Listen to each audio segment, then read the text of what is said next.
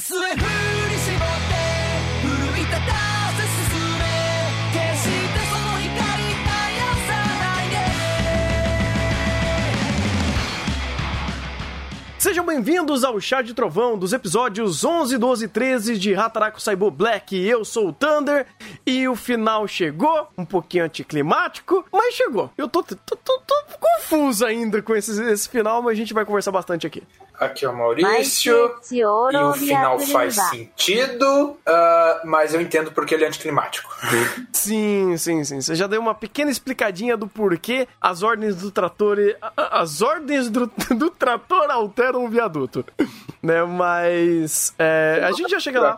Oi? O que, eu vou até procurar aqui rapidinho Uhum. o, o que foi adaptado, o que não foi, peraí. Mas pode ir dando a introdução, desculpa cortar. Não, não, tudo bem, tudo bem. É, é que é, realmente foi um final bem é, diferente do que eu esperava. Até quero é, trazer um pouco. Até depois, né, conversar quando chegar no episódio 13 pra falar sobre. Entender um pouco mais a parte biológica pra ver se ah, o anticlímax pelo menos faz sentido biológico, né? Vai ser, faz algum sentido onde eu falo, ah, tem uma explicação, tem uma lógica por trás, né? Ah, mas em âmbito narrativo ainda tem algumas coisinhas que eu falo, é, você podia melhorar um pouquinho mais aqui ali o storytelling, porque não ficou tão legal. Mas é, o episódio 11, né, seguindo cronologicamente, é um episódio onde é, ele vai mostrando que o corpo tem outros agravantes, existem outras partes do corpo que estão sofrendo certos problemas, onde a gente não estava tendo essa perspectiva, é, já que a perspectiva, inclusive, não é mais do, do nosso protagonista, onde ele tá muito deprimido, abalado, triste, querendo literalmente se matar por conta do amigo dele ter morrido. Então a gente tem um pequeno momento da própria Glóbulo Branco é, olhando como está as coisas na perspectiva dela. Que pra ele, que é uma perspectiva um pouco mais é, otimizada pro âmbito do que ele trabalha, né? Tipo, da, da, é, da função dele, que é levar. Então o que ele geralmente vê é um pouco mais se o fluxo das coisas estão funcionando direito ou qual é o estado do que tá acontecendo pra onde ele tá levando. Ela já tem uma perspectiva de defesa. Então a gente começa a ver problemas que estão rondando aquele mundo de defesa, né? O que pode acabar tá, é, é, acarretar uma série de, hum, de ataques ou outros seres que podem acabar invadindo aquele corpo. Então ela começa a se, deparar com outras coisas que antes a gente não viu, como por exemplo células mais gordinhas, né? Que, que tem um acúmulo mai, maior de gordura. Diga. Não, adipócitos. Eu- Adipócitos, são, isso. São as células do tecido adiposo. E é interessante essa questão dela ter reparado isso, porque os adipócitos, eles, eles conversam, né, o tecido adiposo, ele conversa por meio de liberação de hormônios tudo mais, com uma série de outros sistemas do corpo, incluindo o sistema imunológico. E uma grande quantidade de tecido adiposo, em volume ou em quantidade de células, geralmente está relacionada a maior quantidade de... é, como, é que, como é que é o termo? Nossa, fugiu a palavra. É infecção, é... Meu Deus do céu! Quando você tem uma infecção, você tem também uma resposta de...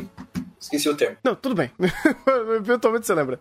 Ou o chat lembra também. Não sei, vocês sabem, chat? Eu, eu não sei nem se eu consigo chutar. Não, é inflamação. Ah, Você inflamação. tem inflamação, você tem uma resposta inflamatória maior. Geralmente, quem tem muito tecido adiposo, tecido adiposo com bastante célula e tudo mais, geralmente costuma ter resposta inflamatória mais forte. Ah, e é legal esse negócio deles falarem das células do tecido adiposo estarem aumentando, porque é, a gente tem um. O tecido adiposo, a função que a gente conhece dele é de armazenamento de reserva energética. E as células dele podem aumentar várias e várias vezes de tamanho para armazenar lipídios. E se mesmo assim elas não conseguem armazenar toda a gordura que está sendo ingerida, elas começam a mandar sinais para criar novas células para armazenar gordura. É um motivo pelo qual a lipoaspiração não resolve tudo. Porque se você mantém sua dieta, o corpo começa a fazer mais células de armazenamento e que se dane que você tirou as as que tinha. É, E o, es- essa capacidade de fazer essas células também reduz um pouco com a idade, mas ela mantém-se durante a vida inteira. Então, é aquela coisa. Mais um, como você falou, mais uma consequência do corpo sedentário, do corpo com uma série de problemas. É, e isso daí é interessante porque isso não é necessariamente algo que tá em primeiro plano, e eu acho que é a primeira vez que a gente vê. Só que é aquele negócio: ah, o corpo tem uma série de consequências pelo estado deplorável que ele está. Só que, pela perspectiva dos personagens, vezes a gente não vê tudo o que acontece. Então é interessante que aqui e ali é, essas, essas informações são jogadas e mostradas ali. E quando é uh, tá ali para ser conversada ou aparece de fato em primeiro plano, existe uma conversa, existe uma explicação. Eu acho isso muito legal. Tanto que o grande boom desse episódio, que já começa, é aquele anjo de Evangelion que aparece. Porque quem assistiu o Evangelho sabe que tem um anjo igualzinho. Que é o anjo que pode. E, e, tu, e de novo nós podemos voltar para o mérito de Hataraku, que se ele tivesse tomado lactobacilos, nada disso teria acontecido. Pois é, pois é. Ou, pelo menos teria melhorado um pouquinho mais, porque eu não sei se só o lactobacilos já resolveria a situação daquele Não, Angel teria melhorar. Teria melhorar, eu imagino. Eu imagino. Ah, eu, eu- fiquei curioso com uma coisa nesse episódio. Eu não sei nem se. É, é, já, já é logo no comecinho mesmo que eles já começam a falar sobre o armamento pesado pra destruir aquele cristal. E. Posta inflamatória. Ah! É que eu tava- Então tem conexão. Não. Hum. É, é, é aquela coisa. Por que, que a gota causa tanto problema? Seu corpo não consegue fagocitar, não consegue digerir aquele negócio. Esses crist... a, própria, a própria tentativa do corpo de tentar digerir esses cristais de ácido úrico é, resulta em cristais pontiagudos que vão machucando e lesando as células, e tudo isso vai gerando uma resposta inflamatória que tende só a aumentar em um feedback positivo. Então o corpo tenta tenta por via própria acabar com aquilo, aquilo gera uma resposta inflamatória, aquilo desprende cristais mais afiados que aumentam ainda mais a resposta contra aquele corpo, que aumenta ainda mais a resposta inflamatória, e isso vai subindo, subindo, subindo ao ponto que ele falou. Em casos graves de gota, o vento, a brisa passando pelo local inflamado já pode fazer a pessoa ter dores excruciantes, porque são a própria brisa do ar ali próximo à pele já pode fazer aqueles cristalzinhos afiados se mexerem e começar a doer pra caramba. Credo! Sim, mas isso é você ter uma. uma mas ah, aquela coisa, ah, a gente tem que lembrar sempre que a noção de tempo em Hataraku não é contínua. O processo desse demora semanas, meses até acumular esse tanto de coisa. Sim, não é de uma hora para outra. Ah, sim, sim, sim. É porque eu fiquei bem impressionado com a ideia que eles trouxeram lá de armamento pesado. ah, e eu, eu passou aquela ideia na minha cabeça. Peraí, se eles estão usando um armamento pesado pra lidar com esse cristal, por que eles não usaram isso, esse mesmo recurso quando eles precisavam eh, lidar com outras coisas, como por exemplo os gonococos? Porque daí vai de como o corpo reage a cada, cada antígeno, cada patógeno. Tem, tem alguns patógenos que dão resposta. é, resposta. Meu Deus, eu acabei de falar a palavra. Imunológica? Inflamatória. Ah, inflamatória. Então, resposta inflamatória mais forte. Tem outros que dão menos forte. Inclusive, muitos medicamentos que a gente toma são, são utilizados para controlar essa resposta inflamatória. Então, varia muito. Varia muito da situação, do lugar e tudo mais. que imagino eu que quando é, é para diminuir a resposta inflamatória, porque a própria inflamação pode causar mais, é, mais danos do que de fato resolver a situação. Como, por exemplo, nesse episódio mostrou. Ah, Exatamente. então foram bem didáticos nisso. inflamação pode ajudar. Vamos Uhum. assim, a gente tem resposta inflamatória. A ideia da resposta inflamatória é um pouco daquela ideia da mastócito que a gente viu na Hataraku normal no episódio da dengue. Facilitar ali o sistema imune achar o alvo e isolar e, e- e conseguir dar um jeito nele mais rápido. Só que se a resposta vai sendo excessiva, excessiva, excessiva, excessiva, excessiva, excessiva, dá ruim. E é o que esse episódio falou. Você ter uma resposta inflamatória muito exagerada pode causar esse problema. Inclusive, uma resposta inflamatória extremamente exagerada pode matar alguém também. Se for extremamente, extremamente exagerado. Caraca! Legal. Dependendo de onde for.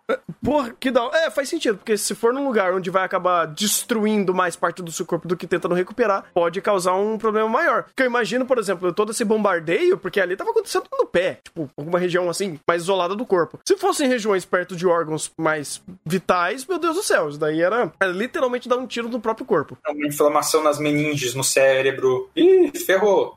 Inflamação no, no coração, no pulmão, pode dar problemas. Tem essa série de outros problemas aí. Hum, bacana, bacana. Cara, fa- faz sentido. Tipo, Hataraku e, e o nosso próprio corpo mostrando que ah, existem técnicas de combate muito mais eficientes e o nosso corpo ensina muito sobre estratégia. Legal, gostei disso. É nem sempre eles sabem qual. Vamos dizer assim, eles não são pessoinhas. Então, nem sempre a estratégia padrão de ataque é a de fato a melhor. Tanto é que a gente usa alguns medicamentos para às vezes, direcionar. Pera, não dá essa resposta inflamatória tão forte assim, senão você vai matar.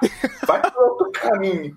É legal, é bacana. É porque daí a gente tá basicamente corrigindo uh, um, um, estrategista que não é tão bom assim. Ele tem uma série de ferramentas, mas às vezes ele exagera em algumas delas e acaba prejudicando mais do que resolvendo. Bacana, bacana. A achei legal, inclusive, a analogia que eles fizeram aqui nesse episódio. O... Esse episódio também, cara, é, além de ele trazer essa é uma situação muito problemática, né, pro, pro próprio corpo, é, eu, eu gosto como esse episódio ele volta à ideia de, olha, então, o Black não quer falar apenas sobre uh, células em, em, si, mas a gente quer trazer um pouco de reflexão de personagem. E esse episódio, tipo, puta, cara, machuca. Machuca o jeito que ele traz a dor do, do Akaya, o dor, a dor do nosso protagonista, e vendo e fazendo ele basicamente estar nesse estado em frangalhos, né? Onde tem duas cenas que uma eu gostei assim, absurda, eu chorei junto com o anime, a outra eu falei, eu entendo o que vocês querem fazer, mas eu acho que só um pouquinho redundante demais. Quando ele literalmente tá correndo, ele tá andando do lado oposto, onde tá todo mundo se é, fugindo do, do, do, desastre, ele encontra a célula Arara e conversa sobre o amiguinho. Tipo, eu falo, tá, beleza, eu entendo o contexto, eu entendo, eu entendo, eu entendo, eu entendo o contexto dela, de conversar sobre o cara tal. E aí o anime meio que mostrar e forçar mais ainda essa dor da perda do, do, do amigo dele. Ah, e trazendo um diálogo até um pouquinho fora de contexto, porque tava todo mundo correndo de um ataque de um cristal gigante. E, ah, vamos conversar como ele era legal. Eu falei, não precisava, não precisava, mas eu sei que vocês quiser, que, queriam fazer isso muito mais para aumentar uh, o que já era, o que já estava muito bem feito, que era a dor, que era o sofrimento, que era a falta desse, desse amigo. E como o episódio meio que parou um pouquinho para fazer isso. Eu falei, tá, não precisava, fez bem. Se você simplesmente ignorar que tá explodindo o mundo lá fora e ver o diálogo só, é um diálogo bacana, mas ainda assim eu falei, putz, não, não, não precisava, não precisava. Diálogo expositivo em Hataraku Saibou, padrão. tá melhor que da, da segunda temporada. Ah, sim! É porque é aquele negócio. Se você tem uma situação que pode gerar um diálogo expositivo, ou quebra o pacing justamente para fazer isso, que seja uma coisa mais didática, eu não vejo problema. Eu não vejo problema, tipo, e de repente uh, o, o próprio narrador chegar, parar e conversar sobre alguma coisa, ou os personagens explicarem e conversarem alguma coisa que demora um pouco mais pra ser feita, mas o tempo que tá rolando na obra, a urgência da situação, ela seja um pouco mais é, urgente, vamos dizer assim. Então eu até entendo, eu até aceito quando isso acontece, porque ele sacrifica um pouco do pensing para explicar um pouco mais um, um, contexto onde faz parte de Hataraku, faz parte dele explicar o funcionamento do corpo humano. Agora ele parar para fazer um diálogo expositivo sobre personagem, nem é, nem pra Hataraku e nem pra nenhum anime, ele é um recurso tão bom. Você parar o senso de urgência, quebrar uma situação para você ser expositivo em um sentimento. Eu acho que às vezes, é, é, muitas das vezes não precisa, assim como nesse momento não precisou. Não foi um momento assim que, meu Deus do céu, quebrou o anime, não. Não é isso. É só apenas um detalhe que não precisava existir ali, né? Muito diferente da cena que, cara, eu tenho que tecer todos os elogios possíveis, que foi a parte dele entrando no. Ai, qual... onde? No baço. Inclusive, quer falar um pouquinho dessa situação aí, para depois eu, eu, fechar com como eu, eu, eu quis chorar nesse, nesse, nesse momento? para falar primeiro, eu tenho que fazer uma pergunta. Você, você não achou meio redundante essa função do baço? Do, de descartar a célula uh, que já esteja mais célula antiga? velha? Aham. Uhum. Ah, ah, pode crer. Assim, eu imagino que essa redundância deve ser porque uh, seja porque o sangue tá em um lugar diferente e talvez coisas diferentes possam estar sendo, é, vamos dizer assim, escaneadas em partes do corpo, seja lá no. Redundância mesmo. É uma redundância mesmo? Tipo, é, é proposital? É redundância. Ah. É, é, é, proposital. Tanto é que você pode viver sem seu baço. O fígado dá conta. Ah, não fazia ideia. Mas o baço tem, tem uma importância razoável, porque ele, teoricamente, ele é, o, ele é o principal órgão responsável por isso. A função dele, da, da polpa vermelha do baço, é limpeza do sangue. O fígado também pode fazer isso sem o baço, mas a função primária dele é essa. E o baço tem uma segunda função muito importante, que daí eu acho, do, duvido que alguém acerte. Não sei. Não sei nem o que chutar. Bolsa de sangue. Ah, hã? ele, o baço, é que nos, nós humanos essa função é, é reduzida, mas o baço é como se fosse a casa dos glóbulos vermelhos. O baço armazena glóbulos vermelhos e plaquetas também, dependendo da espécie do animal, para serem usadas caso o animal sofra alguma perda de sangue. Então, você tem uma reserva de sangue ali dentro. E nos seres humanos essa reserva é pequena, dá mais ou menos um, co- um copo de 250 ml. Mas em alguns animais essa reserva é substancialmente grande e pode fazer a diferença. Ah, Eu odeio quando meu, meu cérebro trabalha demais pensando nessas coisas. Ah, Ok. Mas enfim. É, interessante, interessante, porque é, eu pensei que era por algum outro motivo um pouco mais específico, onde eles. O filtro, vamos dizer assim, era, era por alguma característica diferente é, de descarte, vamos dizer assim, de, de, de glóbulos vermelhos, tanto no, no baço ou no fígado. Tanto é parecido que, por mais que a representação aí seja menos atraente do que a, re- a representação do fígado, de maneira geral, ambos, o, a- tanto a célula de Kupfer no fígado, que foi mostrado nos primeiros episódios, quanto essa célula juíza que foi mostrado, são tipos de macrófagos. São tipos bastante semelhantes de células. Obviamente, eu sei que o chat e o público provavelmente preferem a célula de Kupfer, mas. ou as macrófagos maids, mas são mais ou menos o mesmo tipo de célula. Olha. Aí o chat escolhe qual que ele prefere. É, então, cara, eu não tenho esse tipo de parafilia. Sinto muito. Eu, eu acho que. Eu também não, mas eu tô é tranquilo. chat. pra mim não é nem o Navala, nem ser comido pela célula waifu. Eu acho que o negócio é tacar fogo mesmo e acabou. Mas. É. Puta vida.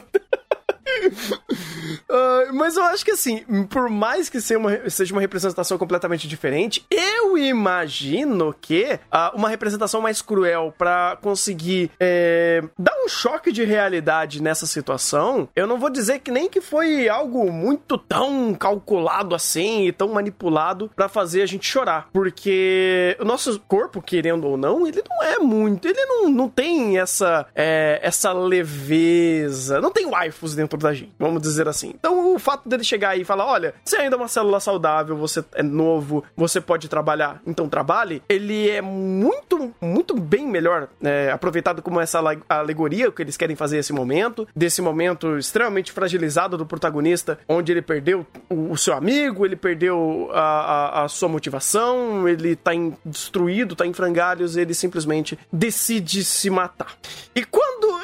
Ai, rapaz, eu não sei, Maurício, você tava pensando em chegar nesse assunto? Suicídio? É. Eu não pesquisei muito sobre isso, mas.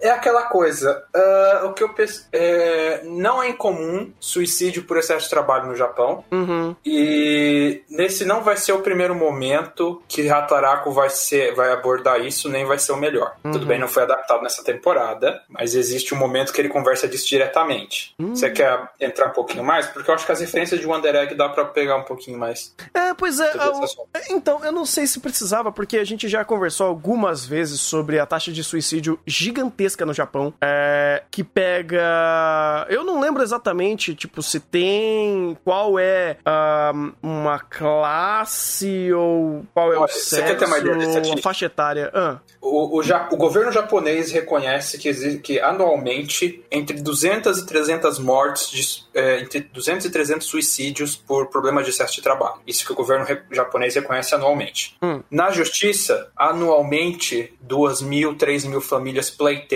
reconhecimento e indenização do governo anualmente por isso. nossa, o número deve ser muito mais lá em cima. É, sim, sim, sim. Nossa É, senhora. é que, é que eu peguei um pouquinho disso de legislação japonesa para falar da questão que eles comentam mais pra frente, do questão de excesso de horas extras. Hum. Que daí o negócio de degringola de vez. Pois é, por isso que, tipo, é, isso daqui é muito mais uma, uma analogia a essa ideia, e mesmo sendo, é, é, tipo, não trazendo exatamente pra conversar sobre a, a temática do suicídio, é, aqui ele deixa mais literal impossível, né? Porque é literalmente isso. É alguém que foi engolido pelo próprio sistema de trabalho, alguém que foi destroçado pela, em âmbito de saúde física e mental, física inclusive, porque ainda ele tá com o pé, pé machucado, é, e ele simplesmente desistiu. Ele simplesmente falou, cara, não tem, não dá mais, eu não consigo mais, e chega alguém, que é, ó, vamos dizer assim, o superior dele, e fala, peraí, você está tá um corpo perfeitamente bem. Você está saudável, você é jovem, por que, que você vai se matar? Vai trabalhar. Então, essa forma muito seca de trabalhar uma, é, é, essa situação pesada de alguém que simplesmente quer desistir de tudo e não vai o fazer porque ele, como um, uma mão de obra, vamos dizer assim, uma máquina, uma ferramenta, ele ainda tem valor é, independente da parte humana dele. E quando você joga esse contexto junto com a situação que tá acontecendo na célula vermelha, é, e você vê isso daí de uma representação muito mais humana, cara, é, é pesado. É pesado, eu chorei, doeu, e parabéns pra Hataraku Black, velho. Pa parabéns, vocês fizeram um dos melhores momentos em equilibrar tanto a antropomorfização quanto a, um, o funcionamento do corpo. Porque, obviamente, o corpo não ia descartar ele por ser uma célula jovem, e essa antropomorfização bate com uh, o como o funcionamento do corpo. Então você tem um momento que funciona perfeitamente nos dois ambientes, né? Assim como eles já acertaram tantas outras vezes. E esse choque de realidade, ele é muito pesado. Muito pesado. E ele ajuda a catapultar um, um grande outro momento dele, do, do protagonista quebrando e surtando, e surtando todo mundo junto. Porque é um ambiente que não é mais saudável para ninguém. Ninguém tá feliz, ninguém tá conseguindo é, nem sobreviver direito ali. E ele explodir dessa forma foi um negócio de fato muito impactante. Parabéns. Eles conseguiram representar isso muito bem. Eu, na verdade, é um pouquinho pior a situação, porque a cena começa um pouco antes, essa questão da crítica. Uhum. Mas voltando ao ponto de vista biológico, é, é, aquela coisa, biologicamente as células não têm psicologia, não tem psicólogo, não tem psicológico. Então o que vai ser avaliado ali pelos macrófagos no baço é a integridade de membrana. Uma célula jovem como ele vai ter a membrana íntegra e tudo mais, até porque a gente viu ele escapando de todas as coisas que podiam destruir a, a, a parte externa dele, seja CO2, seja a espécie ativa de oxigênio e tudo mais, tudo isso a gente viu ele fugindo e, e ele de fato está praticamente bem íntegro ali, tanto é que ele não está mais mancando andando e tudo mais, então não é, não é um problema. E o corpo não vai, o corpo não tem é, psicólogo de célula para saber se ele tá com trauma ou não, então manda trabalhar. Eu digo que a cena fica um pouco mais pesada, porque a própria cena do velho ali, antes dele sendo descartado, ah. já, já começa a passar o tom mais pesado da cena. Vamos, vamos lembrar que, vamos dizer assim, trabalhar até envelhecer e depois de envelhecer até morrer não é uma. Tudo bem, não é uma realidade só japonesa, mas é uma, é uma questão de que você tem muito disso no Japão também, de você ter pessoas de mais idade que, mesmo depois de talvez já poderem se aposentar, ainda ficam trabalhando, trabalhando, trabalhando até, até morrer de vez. E você tem essa analogia de você só pode morrer depois que você contribuiu toda a sua função social, depois que você envelheceu, é, e o jovem mesmo que socialmente abalado, psicologicamente abalado, se recusando a trabalhar, ele tem que ser de qualquer jeito enfiado no mercado de trabalho, é, é um pouco mais pesado porque, vamos lá, vamos somar isso também a questão de que o Japão vive um. Eu acho que é o problema, se não me engano, o termo que os japoneses usam é algo como o problema de 2030, que é a explosão do número de hikikomoris. Hum. Que você tem uma porcentagem considerável da população jovem que vive sustentado pelos pais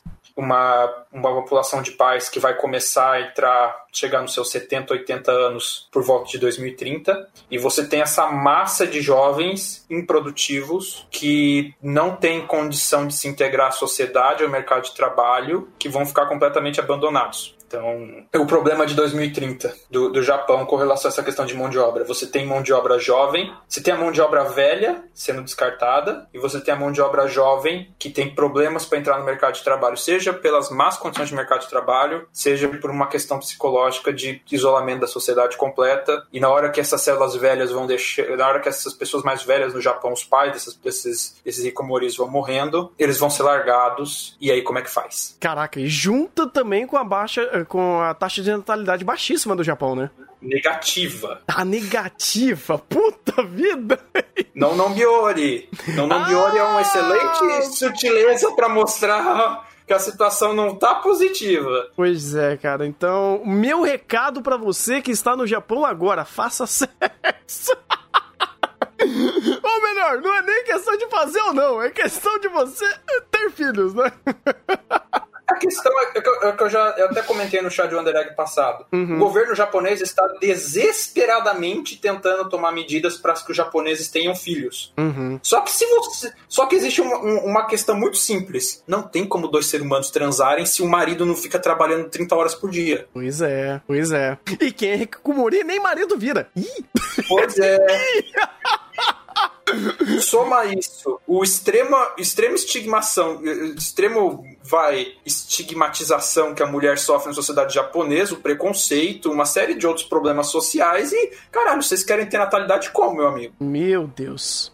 É, o, o, o mundo do- dos animes está destruindo o Japão, gente. Vocês acham que era Japão assim que ia afundar? Não, não, não. A ideia de antropomorfizar waifus tá, é, é pior. Eu acho que... Inclusive, É. É que eu só eu vi um comentário muito pertinente do Musiguinha no chat. O governo japonês praticamente implora para que os, os os japoneses façam como se fossem brasileiros. O Japão é um dos países que já distribuiu. O Japão e o Canadá. Uhum. Já distribuiu incentivo para brasileiro ir lá e fazer filho e ter família. Tanto o governo japonês quanto o brasileiro, o governo canadense. Já teve épocas, alguns anos atrás, talvez até cinco anos atrás, que eles pagavam para brasileiros que tivessem interesse e influência na língua vão lá constituir família. Por favor, façam filhos aqui. Incrível. Vo- Vocês do chat podem ser uma oportunidade. Você, jovem Não agora, porque a gente tá queimado. vocês perderam a oportunidade de vocês. Então faz o E seguinte. por que brasileiro em específico? Porque É. a maior comunidade japonesa fora do Japão tá no Brasil. Uhum. Porque, porque o Brasil é o maior vira-lata, país vira-lata do mundo, e isso é ótimo. Porque, teoricamente, a gente consegue ter relações é, diplomáticas com qualquer país no mundo, teoricamente. Eu não vou, eu não vou, eu vou, não vou me aprofundar nisso. Ah, e, sim. e outra resposta ao chat também que eu vi, eu vi o povo comentando que o baço é o órgão mais inútil do corpo. A ideia dele ser mais inútil porque todas as funções dele podem ser feitas pelos outros órgãos. O baço tem duas funções: amadurecimento de células do sistema de defesa. Então, os linfócitos amadurecem no baço, produção de anticorpos também ocorre no baço, e filtragem e armazenamento de células do sangue acontece no baço. A parte de filtragem e armazenamento de células do sangue pode ser feita pelo fígado. Parte de produção de anticorpos e amadurecimento de células de defesa pode ser feita em outros órgãos do sistema linfático. Se você tirar o baço, não tem problema? Não, você fica mais suscetível a infecções, pelo menos durante alguns meses. Depois, os outros órgãos do corpo reestruturam as funções para compensar. Mas é por causa disso que o baço é considerado, entre aspas, inútil. Mas não, não rompa seu baço, porque você pode ter uma série de problemas, tá? Mantenha seu baço aí. É, pois é. Até porque, é, assim, é, determinadas áreas vê redundância, ou você pode chamar também como backup, de uma forma muito bonita, de uma forma muito legal. Quem é de TI, inclusive, né, sair daí, é, é, eu sei o quão importante é backup. Então, sim, ter coisas, entre aspas, inúteis é super importantes, porque essa inutilidade pode salvar muito o seu, seu pescoço. Então, é, é- é aquele dizer idiota, é eu sei que é uma brincadeira, mas ainda assim, é, é- é redundância, principalmente no corpo humano, é um negócio super importante. Se não fosse, não estaríamos aqui e nem funcionaria dessa forma. É, a evolução diz isso. Hum, alguma vantagem teve para manter isso daí. Exatamente. ai, ai.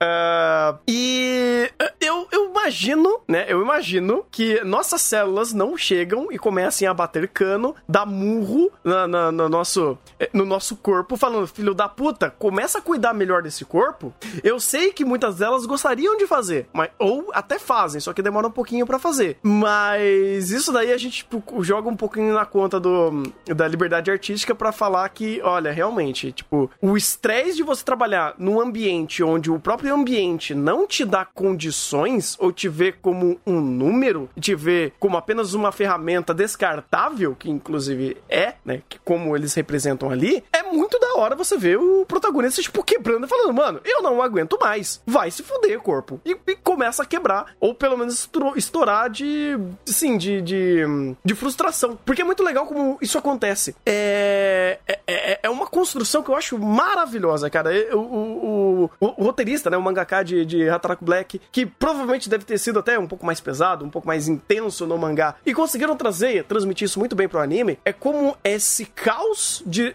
eh, situacional gerou essa, hum, essa situação muito mais complexa, porque você vê os glóbulos brancos lutando contra um cristal gigante que não acontece, que não adianta em absolutamente nada, com uma resposta é, inflamatória que acabou prejudicando muito mais do que resolvendo. Uh, eles tendo uma conclusão que depois de toda a destruição frio fala, cara, isso daqui não se resolve dessa forma, precisa de algum, algum agente externo, e você vê simplesmente depois de toda essa destruição nada acontecendo e só piorando ainda mais a situação do corpo. E todos os glóbulos brancos ficando desolados por isso, e aí chega o protagonista que não tem nada a ver com o rolê, descontando ainda essa frustração desse todo esse sistema que tá surtando ele e ele descontando essa raiva e jogando tudo para fora. Foi uma cena maravilhosa, cara. De novo, o Hataraku acertando muito bem em fazer esse esse nível de uh, putice dos personagens quanto a esse corpo estar estralarem para um outro nível, onde eles mesmos podem acabar destruindo o que eles tentam tanto tentam proteger e às vezes tentam proteger até demais e isso não adianta de nada, resultando nessa nessa raiva, uh, nesse nessa situação mais uh, emocional que o, que o anime no, nos apresenta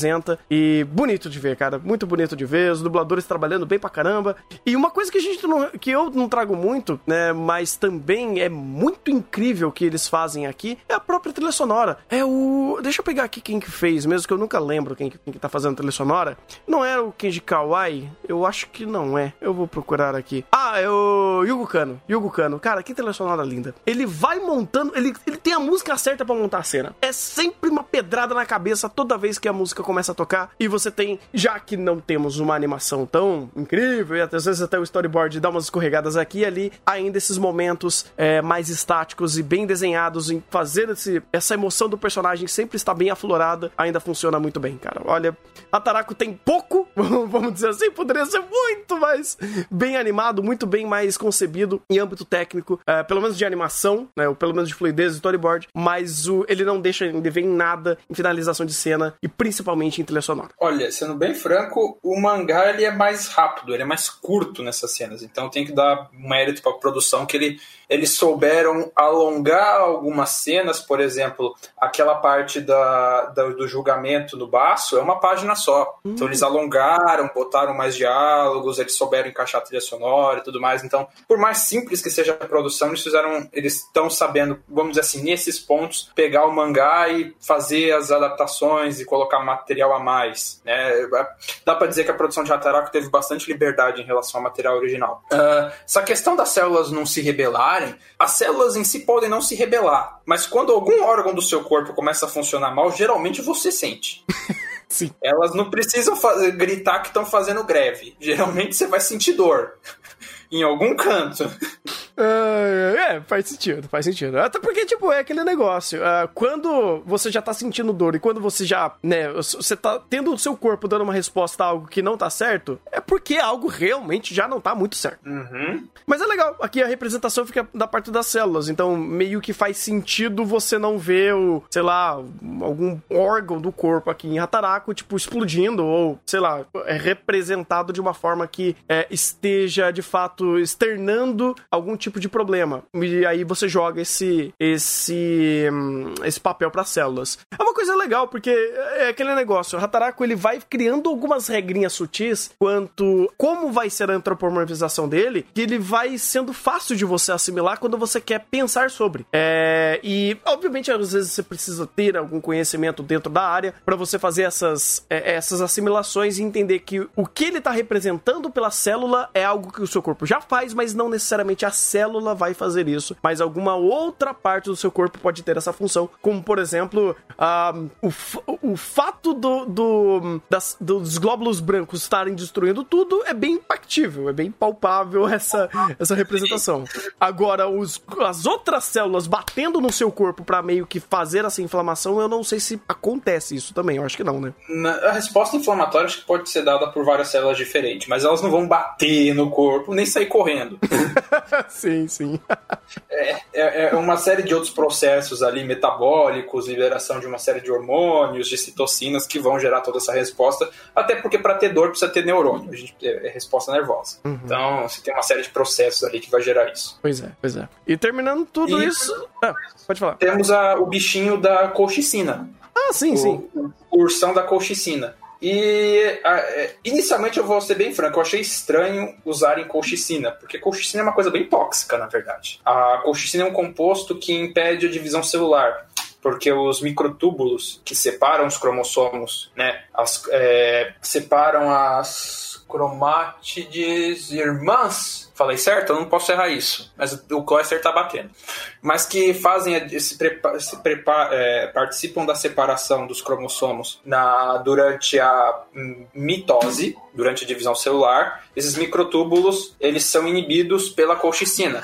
Obviamente, os microtúbulos não servem só para divisão celular. O processo de movimentação de muitas das células de defesa é baseado nesses microtúbulos. Então, ao impedir a formação deles, ele impede a movimentação das células de defesa e faz com que a resposta inflamatória cesse, porque as células de defesa não estão lá tentando destruir loucamente aquilo. Paralelamente, eu peguei uns artigos sobre tratamento de gota, você medica, você dá ao paciente medicamentos para diminuir a síntese de ácido úrico e, e aumentar a eliminação dele. Inclusive, que uma, uma informação que o anime falou de isso é uma doença predominantemente masculina, é porque o estrogênio ele facilita muito a liberação de ácido úrico na urina. E a testosterona não ajuda muito a situação. Tanto é que em mulheres existem alguns estudos que falam de aplicação suplementar de estrogênio. Estrogênio. Estrogênio. Não estou confundindo.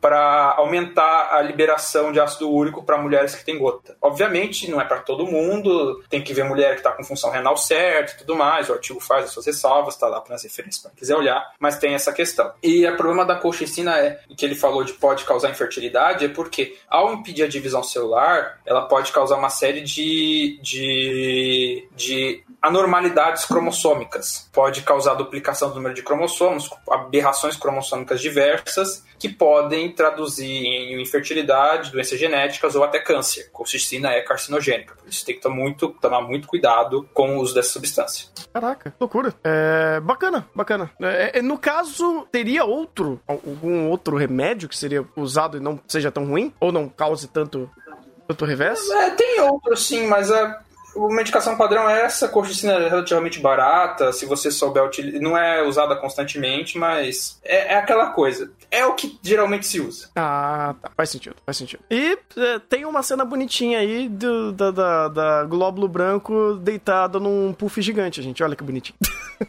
Olha que bonitinho. Ai, ai. Demanda. É, mas. é, nada tá ruim que não possa piorar. A gente pode ir pro episódio 12, que é. Ah, basicamente. Parou. Parou, parou de vez ali. É. Coração. Acabou. tipo, F. F total. F total. Pô, e- e- e- esse episódio, tipo, falou, não, acabou. Acabou. É isso. é, deu. É, não tem muito mais o que fazer. Já era. Já era.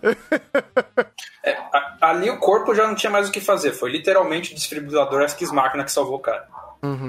Tipo, basicamente, antes do, disso acontecer, é basicamente o protagonista voltando aos poucos a, a sua função, né? Depois dele ter tido uma conversa com a waifu, sempre ajuda, sempre, sempre, sempre funciona. Ah, pra ele, sabe, ter que voltar e mesmo que é, ele ainda não esteja 100%, ainda ele tem um dever a cumprir, esse é o trabalho dele, e é aquele negócio. é, amadurecimento, vamos dizer assim, ou pelo menos colocar de uma forma que o mundo não pode parar, você não pode se matar por conta de eventuais acasos externos que vão destruir a sua vontade de continuar seguindo em frente, mas é aquele negócio. Você tem que continuar. Sussume. Sussume. E, e é um pouquinho da mensagem que, tipo, não tinha como ele fazer. Não, por- não foi culpa dele, é a culpa do ambiente em si que fez tudo isso acontecer, né? Então, é, é, é complicado, porque você entende porque o psicológico dele ficou abalado, porque ele se culpa por isso, mas a, a narrativa geral te mostra que não foi necessariamente culpa dele, foi culpa do ambiente que eles estão inseridos, que é um ambiente de trabalho que eu realmente adoraria ver o Araújo comentando sobre o ambiente de trabalho em Hataraku Black. Já mandei a ideia pra ele, vou dar até spoiler, já mandei. Agora não sei, a gente vai conversar conversar aí em breve. Seria muito legal se ele quisesse pegar essa ideia. Ah, aí, isso também, né? Obviamente seria bem interessante dele, dele abordar, mas quem sabe? Quem sabe? Quem sabe a gente faz até um podcast para falar só sobre isso? Não sei, não sei.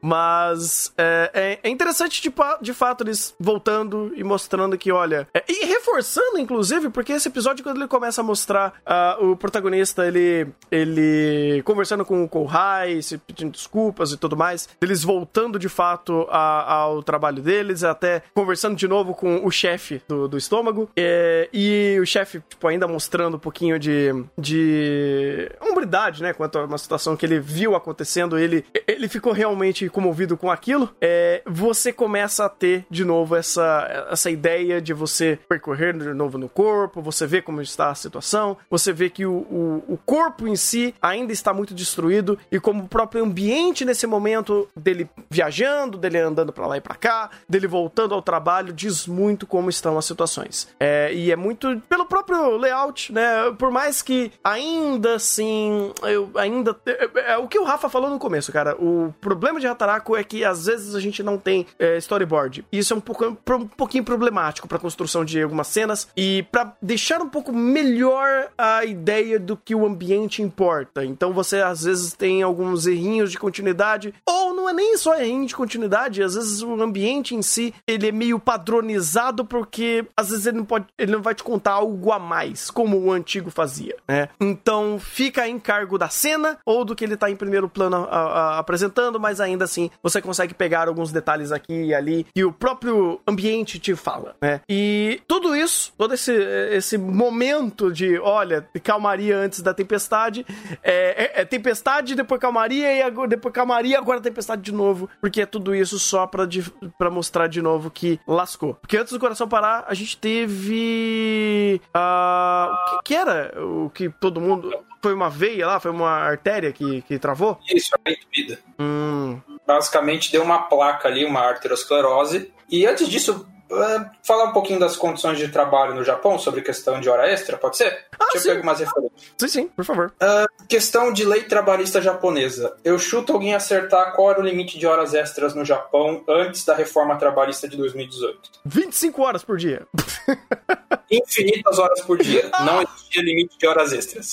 Caraca! A minha piada foi pior do que eu imaginava. Ok. Ah, segundo ponto, ora, ah, enquanto na legislação antiga japonesa o salário tem que ser pago uma vez por mês de acordo com o tra- contrato, eh, valores adicionais, incluídos horas extras, podiam ser pagos a, teriam que ser pagos, mas o pagamento delas dependia da empresa. A empresa podia decidir quando que ela ia pagar tudo. Ok.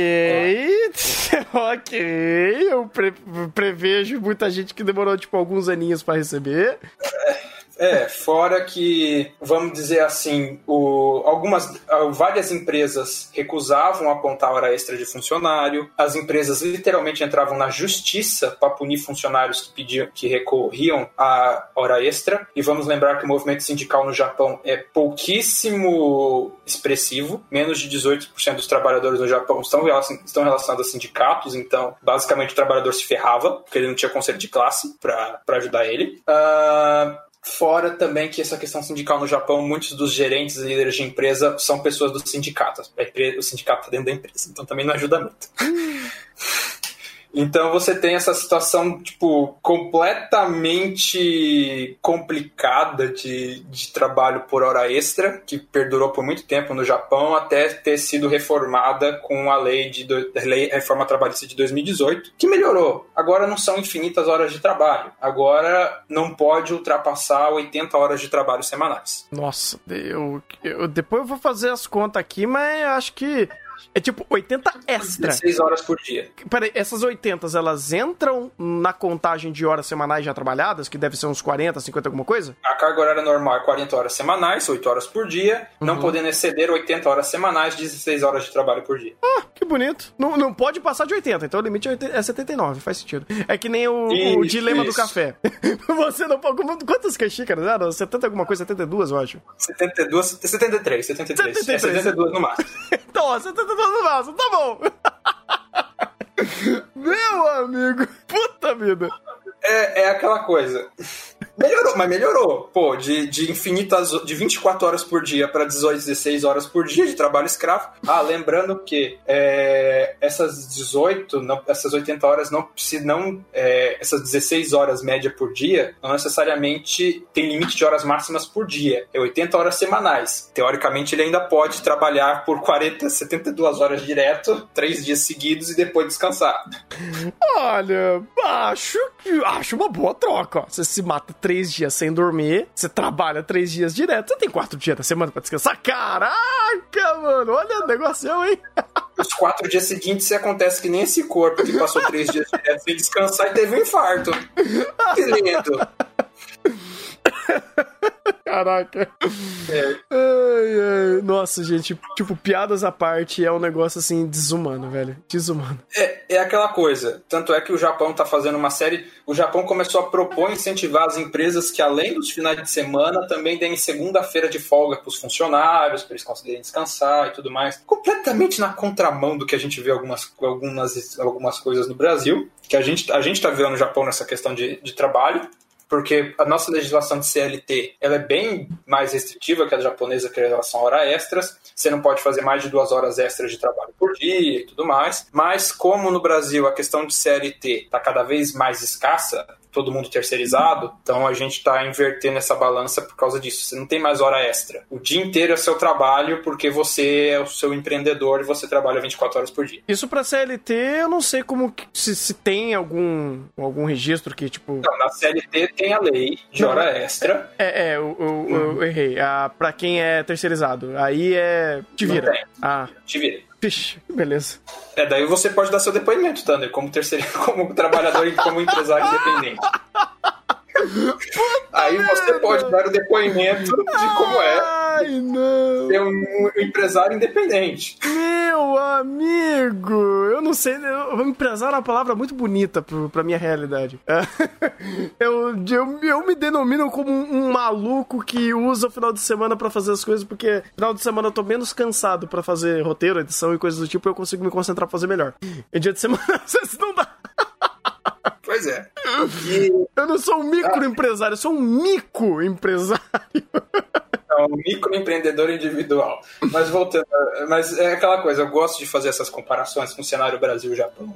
Porque, de novo, a gente tem uma mania de síndrome de vira-lata e eu gosto de fazer paralelos, pra gente entender que às vezes uma crítica a uma situação de trabalho que a gente vê no anime também se aplica à nossa realidade, com as devidas, com, dado, obviamente, as devidas singularidades que a gente passa por aqui. Então, a gente vê um anime como Hataraku falando da questão de excesso de trabalho e como algumas jornadas são prejudiciais, eu acho pertinente falar de um fenômeno que está acontecendo no Brasil, que é essa terceirização e essa questão de microempreendedor, que sim, já tem alguns estudos, se não me engano, acho que eu botei pelo menos um nas referências do podcast, de como isso está ferrando a vida desses profissionais que não têm mais direito a nada. Por mais que existam argumentos que a CLT dificulta o empresário e tudo mais, etc, etc, etc, a gente também tem que admitir que essas leis, esses benefícios trabalhistas existem por um motivo, para o trabalhador não morrer trabalhando. Quando você está dependendo do- e quando você está da linha que trabalha, é bom você não morrer no seu trabalho. É bom que o seu funcionário não morra de excesso de trabalho. Não sei, assim, coisas da vozes da minha cabeça.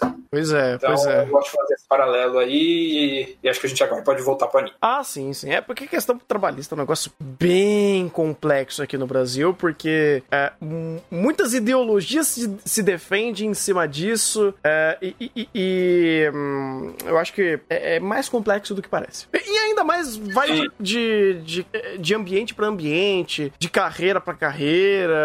Nossa, é, é muito loucura isso, é muito loucura isso. Tanto que ah, quando a gente eh, lembra de sindicato, eu, sei lá, eu penso pelo menos, falo por mim mesmo, quando a gente pensa em sindicato aqui no Brasil, é uma percepção completamente diferente de quando a gente olha pra fora. Porque aqui no Brasil, eu não lembro qual era o número antes de sindicatos que existiram, era mais de 2 mil? Ah, olha, é bastante, mas só no Japão que eu tinha visto era. Só no Japão, com 18% dos trabalhadores sendo filiados a sindicatos, já era 1.900 caralhada. No Brasil deve ser muito mais. Ah, deve ser. É, é 3.400 3.450. É, eu vou. eu- 3.450. Eu, vou, eu acho que é mais ou menos esse número mesmo. Eu sei que passava desse número e. E, e muito problema já rolou com, com esse assunto, então é mais espinhoso. Eu não vou entrar, eu não vou meter essa briga. De verdade, eu não vou meter nisso. Ah, não, melhor não. A única coisa que eu falo é: não é porque uma coisa funciona mal que ela deveria ser extinta. É só a gente fazer as coisas funcionarem direito. Mas voltemos a Rataraco e voltemos ao vaso sanguíneo se desintegrando. Tem uma curiosidade legal dessa parte de, dos vasos se desintegrando, que a gente vê ali. não sei se foi, se foi proposital ou não, mas o fato das plaquetinhas estarem tentando arrumar o vaso ali que está todo carcomido, todo ferrado, tem relação com o, o infarto subsequente. Porque parte do processo de entupimento de, de vasos sanguíneos, de artérias, está relacionado a plaquetas. Se tem uma reação exagerada das plaquetas para tentar reparar o dano ao vaso sanguíneo, e isso acaba de fechar ele de vez. Ah, peraí, é, tipo, é- elas trabalhando já. Elas tentam ajudar, Ah, elas tentam fechar, só que nisso de tentar fechar, elas acabam desprendendo parte dessas placas e se grudando dentro delas, formam um- uma ação e fecha de vez. Ah, entendi, entendi. Faz sentido, faz sentido. É como Não é se- proposital. Ah, tá. É co- É como se. Ah, entendi, entendi. Faz sentido, faz sentido. Porque, tipo, é como se elas estivessem é, colocando material a mais e isso acaba fazendo se- ser feito em cascata, né? Sim, sim. Inclusive tem a ver com questão de excesso de cal, do- do- dos fatores de coagulação, questão de, de cálcio, é, incrustação de cálcio nas, nas artérias. É aquela coisa, primeiro de tudo, você não devia estar com sua artéria entupida. O corpo não foi feito para lidar com isso. Sim. E depois que entope, é, é- aí, aí tem, tem, esse, tem esse problema. Justo. Inclusive, a- a- essas coisas que o corpo às vezes não sabe lidar muito bem, porque deve ser coisas muito novas pro corpo lidar, não é? Sim, é, a gente tem que entender que o excesso. Ser humano obeso é coisa dos últimos dois mil anos, talvez. Nossa! Antes do surgimento da agricultura, não tinha como você ser obeso. É, é, faz sentido. Ou você era um exímio caçador? Sei lá. Não, Se nunca você é um exímio caçador, você não tem como ser obeso, porque você Ou- não tem como caçar um antílope sendo obeso. Ah, não, mas aí você pode ser, dar aquele jeitinho, né? Você fala, ó, então, a gente pega aqui, junta todos os recursos, divide pra galera, eu cuido da, da, da gerência e vira pica-pau. Um pra você, um pra mim. Um, dois pra você. É, tipo, dois pra você, um, dois pra mim. E vai indo. Você tem uma ideia de como essa questão da obesidade é uma questão super recente. Ah, os primeiros casos de diabetes foram diagnosticados na era vitoriana, na Inglaterra, porque desde então a gente não, a gente não tinha contato com quantidade de calorias concentradas em açúcares e gorduras a ponto de causar esse tipo de problema. hum, caraca. É, é- é completamente culpa da industrialização e sedentarismo recente. É, eu imagino, porque o nosso corpo uh, tem certas coisas que ele não lida bem porque são coisas novas. E o estilo de alimentação nosso não progrediu na velocidade do- da própria evolução do nosso corpo de lidar com certas questões, por exemplo, creio eu, ah, até hum, é, de lesões, é, cortes e outras coisas que o corpo sabe trabalhar muito melhor do que tipo, você comer Big Mac todo dia. Até porque corte tinha desde que, desde que o ser humano é ser humano, sempre teve, sempre teve que lidar com, com uma perna meio ferrada. Agora, o Big Mac eu acho que não tem nem 100 anos. eu nem tempo de trocar a geração direito. Faz sentido. Ah, Uma coisa até, sei lá, pergunta aqui, não sei se você vai uh, ter essa informação. Ah, a, a- o- a questão de visão do ser humano, eu imagino também que lá, há um bom tempo atrás, ah, os humanos tinham problema de visão tanto quanto tem hoje. Ou, não, hoje eu, eu acho que é pior por conta que a gente é muito mais exposto a, a série de outros estímulos externos de, de iluminação e de forçar a vista que antes a gente não tinha. Mas a, gente soube, a gente evoluiu muito bem com problemas de visão, certo? A questão de problema de visão, a gente tem que lembrar que a nossa sociedade, nós seres humanos passaram, passamos por um gargalo genético ferrado durante a nossa evolução. A gente chegou um momento que durante a, já o ser humano já disperso pelo mundo inteiro teve um cataclisma, que é a era glacial, e a espécie humana foi reduzida a 10 mil indivíduos espalhados pelo planeta inteiro. Então a gente passou por um gargalo genético ferrado e nisso a gente acumula uma série de doenças genéticas até hoje. Problemas de visão é uma delas. Mas vamos lembrar que algum desses problemas de visão podem ser detectados desde criança. E aí eu acho que provavelmente algumas pessoas do chat vão ficar meio chocadas, mas não levem isso a mal. Não é incomum algumas tribos indígenas, por exemplo, no- no- na, na região norte ou então em alguns lugares da África, matarem crianças recém-nascidas que têm algum tipo de deficiência, às vezes algum probleminha de visão e tudo mais. Essas sociedades elas conseguem já na hora, assim que a criança nasce, avaliar se ela está completamente bem formada e tudo mais. E se tiver algum problema, essa criança é morta. Pode soar cruel, mas no ambiente que essas sociedades vivem, essa criança não conseguiria sobreviver. Ela só seria um fardo para essas sociedades. Eticamente, não é errado. Eu considero isso errado. Mas eu entendo que o ambiente força a isso, porque é uma criança que às vezes ela não vai conseguir cumprir os papéis na, na, naquela pequena sociedade que ela vive e tudo mais. É, e mesmo que ela não seja morta, vamos pensar com uma criança com miopia, com 5, 3 graus de miopia, tendo que caçar um peixe no rio, com uma lançada. É difícil, é complicado. Então, vamos dizer assim, esses problemas são recorrentes, eles acontecem, mas Hoje em dia eles têm uma superexpressão não só porque o nosso ambiente ele é meio complicado, essa questão de, de telas de aparelhos eletrônicos eles forçam a nossa visão e tudo mais, até a própria leitura pode forçar bastante a visão, leitura em livro ou de papel, mas também porque a pressão de seleção contra essas características ela foi bastante reduzida. Hoje você não tem nenhum desfavorecimento por ter problema de visão, a não ser que você tenha um problema muito grave. Sim, sim. Ah, sei lá, é, a gente pode. Se a gente quer tirar questões éticas da, da, da mesa, a gente pode ir pro nosso querido mundo animal é, e ver que é, existe uma série de espécimes que, quando tem uma linhagem que alguém não é, é menos favorecido ou tenha menos é, evolução dentro do seu. Tipo, tenha, tem algum problema ou, ou, ou, desenvolver alguma doença, esse filhote ele vai ser abandonado. Né? Ou até mesmo a própria matilha vai destruir ele. Até Golden Kamuy falou sobre isso, design. dos lobos. O design falou sobre isso. Verdade, o Design Bull falou disso recentemente. E foi excelente, inclusive. Os pandas. Os pandas. A, a, a fêmea panda sempre tem dois filhotes. Na hora que ela nasce, ela olha, pega o mais saudável e mata o outro. Viu? Ela não funciona como pâncreas, gente, porque ela poderia, tipo, manter um de backup, viu? Os animais não sabem fazer Mas backup. Mas o outro é backup. O outro é backup, backup ela mata. Mas como ela vai matar o backup? É, é backup até o parto. Ah! Porque depois que nasceu, dificilmente vai morrer. O panda não tem grandes predadores. Ah, caraca! Agora faz sentido. É, é, o outro é o backup, só que é o backup até o parto. Depois que nasceu, dificilmente vai morrer, então a, a mãe já. Opa, daqui, daqui pra frente é gasto de energia desnecessário. Tchau. Uau, uau. Isso daí é pressão, é pressão de evolução? Não, como é? Oi, desculpa. Isso é uma pressão de seleção. Ah, pressão de seleção. Porque, de certa forma, você está selecionando cada vez indivíduos. Eu não sei qual que é o critério dela de seleção. Provavelmente indivíduos maiores, indivíduos mais vigorosos e tudo mais. Já é, sim, de certa forma, a pressão de seleção. Hoje, é, hoje, vamos dizer assim, que isso acontece com menos frequência porque uma quantidade muito grande dos pandas vive em cativeiro. E em cativeiro, assim que nasce, os tratadores já cuidam de pegar esse filhotinho menor e cuidar afastado da mãe. Então, hoje os programas de preservação dos pandas, eles fazem isso, mas isso é uma intervenção completamente humana. Inclusive, panda é um bicho muito esquisito, porque off-topic total. Panda não sabe transar. Para panda aprender a transar, ele tem que ver outro panda fazendo. Eu, eu ia fazer um comentário infeliz aqui. Eu não sei se eu devo. A gente vai chegar para outro anime. e mesmo. não, não vou fazer Beleza. Enquanto tem coisas complicadas na cabeça, uh, Love não é só em situações complicadas, o ambiente natural é tudo menos uma situação perfeita. Quase sempre é complicado. É um animal que vive comendo bambu. Ele não tem muita energia disponível. Quase sempre é complicado.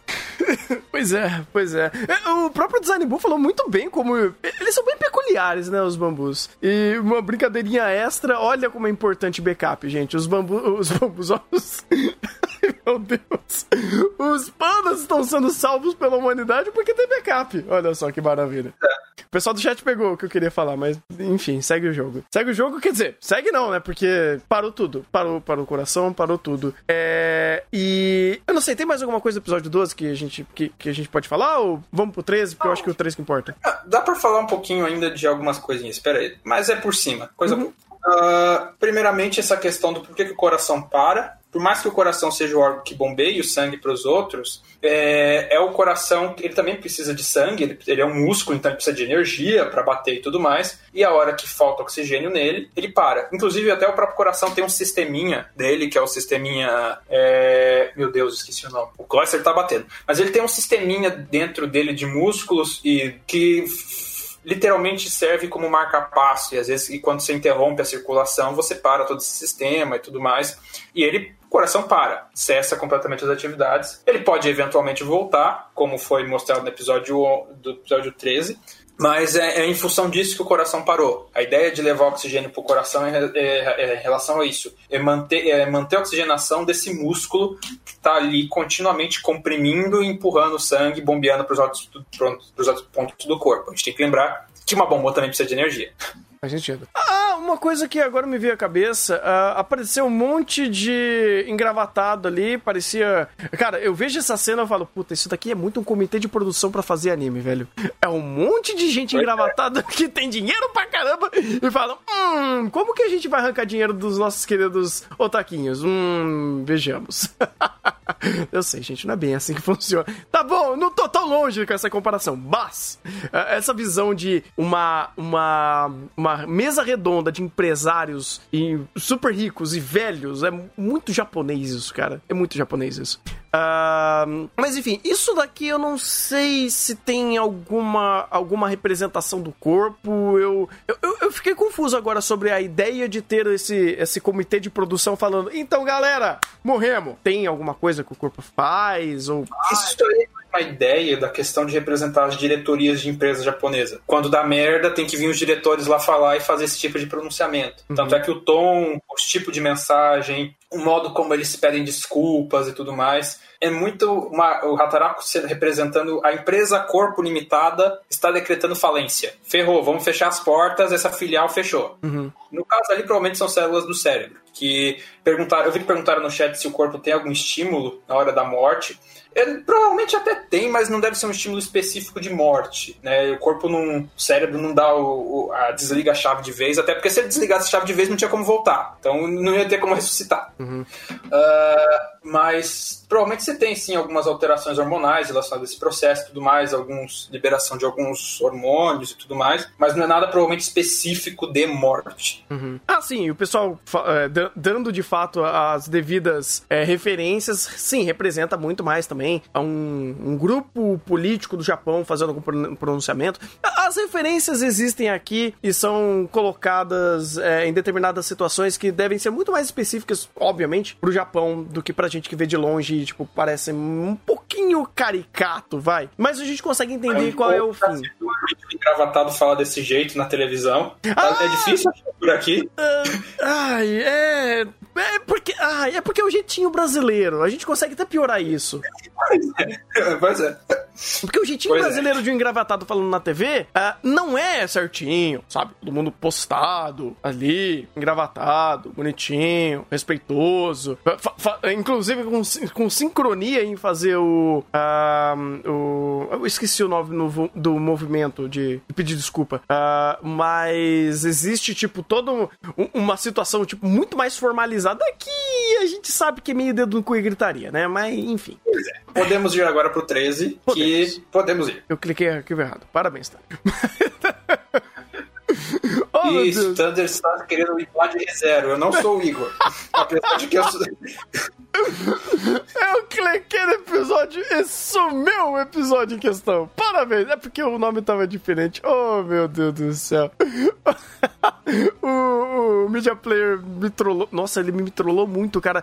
Ah, lembrei onde coloquei o arquivo. O Cloister do Thunder tá, tá como, rapaz? Tá, tá como? Enfim, uh, pronto. Agora sim, consegui manchar aqui certinho, pessoal da live. Uh, e estamos com o arquivo correto, onde agora parou tudo, acabou de vez, ou melhor, quase. Eu, eu acho que eu já quero ir pro ponto de perguntas, né? É, eu, sei, eu sei que né, o processo em si tem. É, ah, não, eu acho que isso eu tenho que fazer depois.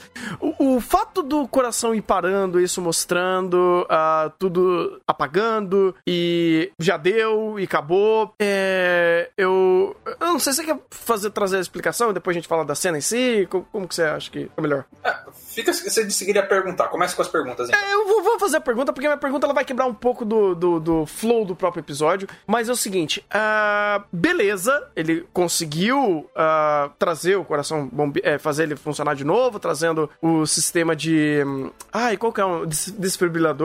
E depois utilizando um, um outro aparelhagem para fazer o coração, né?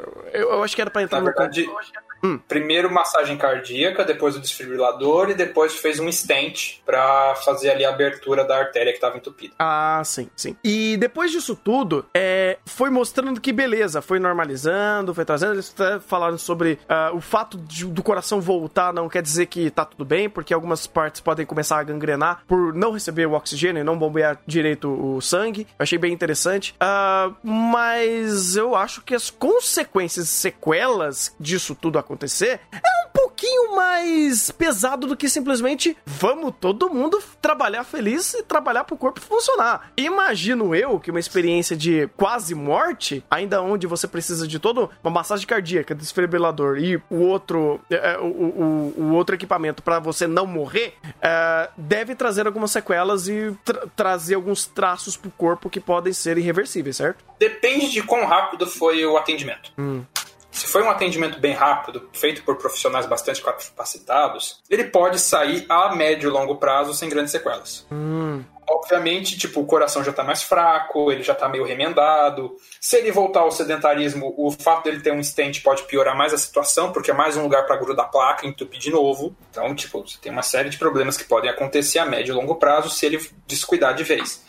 Ah, mas se o atendimento for realmente rápido, ele pode sim sair sem grandes sequelas, sim, sem problemas. Ah, sim, porque é, é, isso daí é uma coisa que foi bem determinante pra, pra ideia de- do clima, vai, do episódio em si. Porque é, todo mundo trabalhando e se esforçando e dando duro, mas com aquele leve semblante de felicidade ah, e alívio de tudo tá conseguindo se resolver por conta que o coração voltou, é, ele dá uma ideia bacana de, pô, beleza, vamos continuar né, se esforçando e todo mundo ali fazendo aquele, aquele grito coletivo de, é, de mandar força pro coração, pro negócio conseguir funcionar. E até. Ah, ah, ah, e outra coisa que também, pra mim, foi meio estranha, é o protagonista chegando e a grande moral dele, ou grande, a grande conclusão catártica dele foi: bem, eu trabalho porque eu quero trabalhar. Eu achei um pouco estranha essa mensagem. Eu achei bem estranha. Ela é contraditória, porque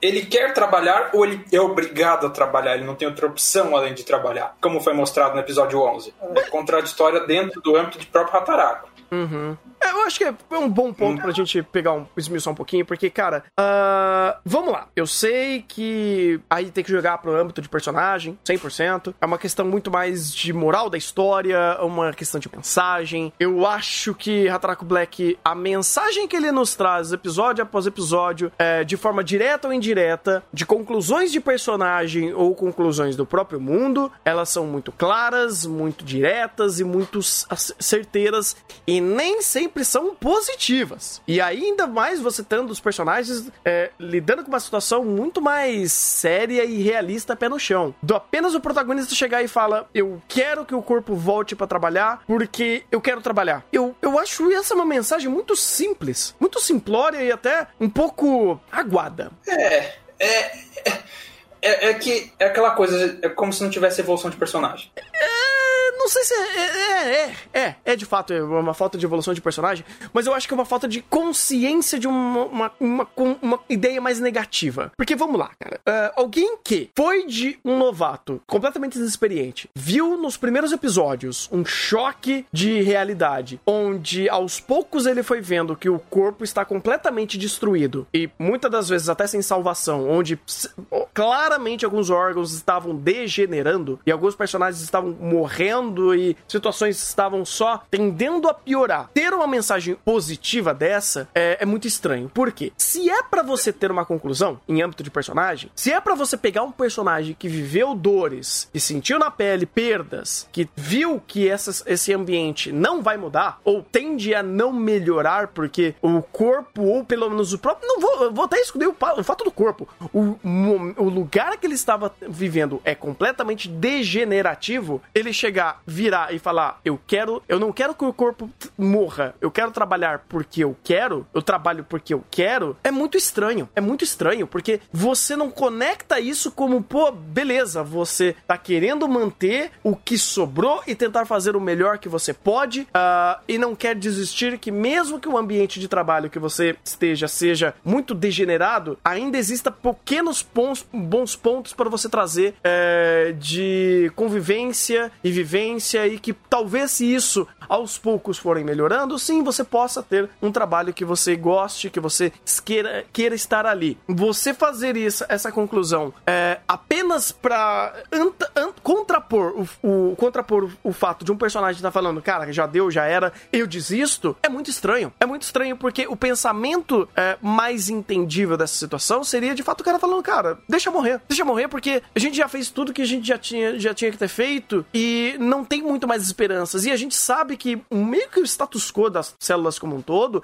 era ser de fato essas pessoas que estavam trabalhando ali, empurrando com a barriga, trabalhando de uma forma meio lenta. A gente via aí, entre outras células vermelhas, fazendo é, comparações diretas nessa pegada. Você pegava os caras do café, que era, eles tinham essa visão mais pessimista. Você pegava o próprio, o próprio amigo dele, que aos poucos foi adaptando a ideia dele, ou descaralhar de vez, ou ir pegando um pouco mais leve, enchendo, encontrando um equilíbrio. para você pegar o protagonista que viveu tudo isso na pele, foi tendo suas quebras e suas reconstruções, chegar com uma mensagem completamente otimista de, ou nem otimista, não sei nem como que eu coloco em adjetivos essa frase, de eu, eu trabalho porque eu quero, é muito estranho esse diálogo. Talvez ele ficaria melhor se fosse eu trabalho porque é a única coisa que eu sei fazer. Eu trabalho porque não tem outra opção. Porque, de fato, do ponto de vista biológico, uma hemácia tem isso. Ela não tem outra opção. A partir do momento que ela é uma hemácia, ela não tem núcleo, ela não tem mais nada. Ela só faz isso. É, e, e só, pronto. E mais nada. Talvez isso melhorasse a frase, não sei. Hum, talvez sim no âmbito biológico, mas eu não sei se isso faria alguma diferença é, do ponto dele colocou esse egocentrismo dele. Eu trabalho porque eu quero. É muito estranho. Tipo, ele, ele perde um pouco da completude da ideia como um todo, é, tanto do próprio funcionamento do corpo, porque obviamente naquele momento eu imagino que um corpo estaria tipo a todo a, a, a todo custo tentando sobreviver, porque isso é do nosso corpo. Ele vai tentar é, é tentar dar um jeito para continuar funcionando.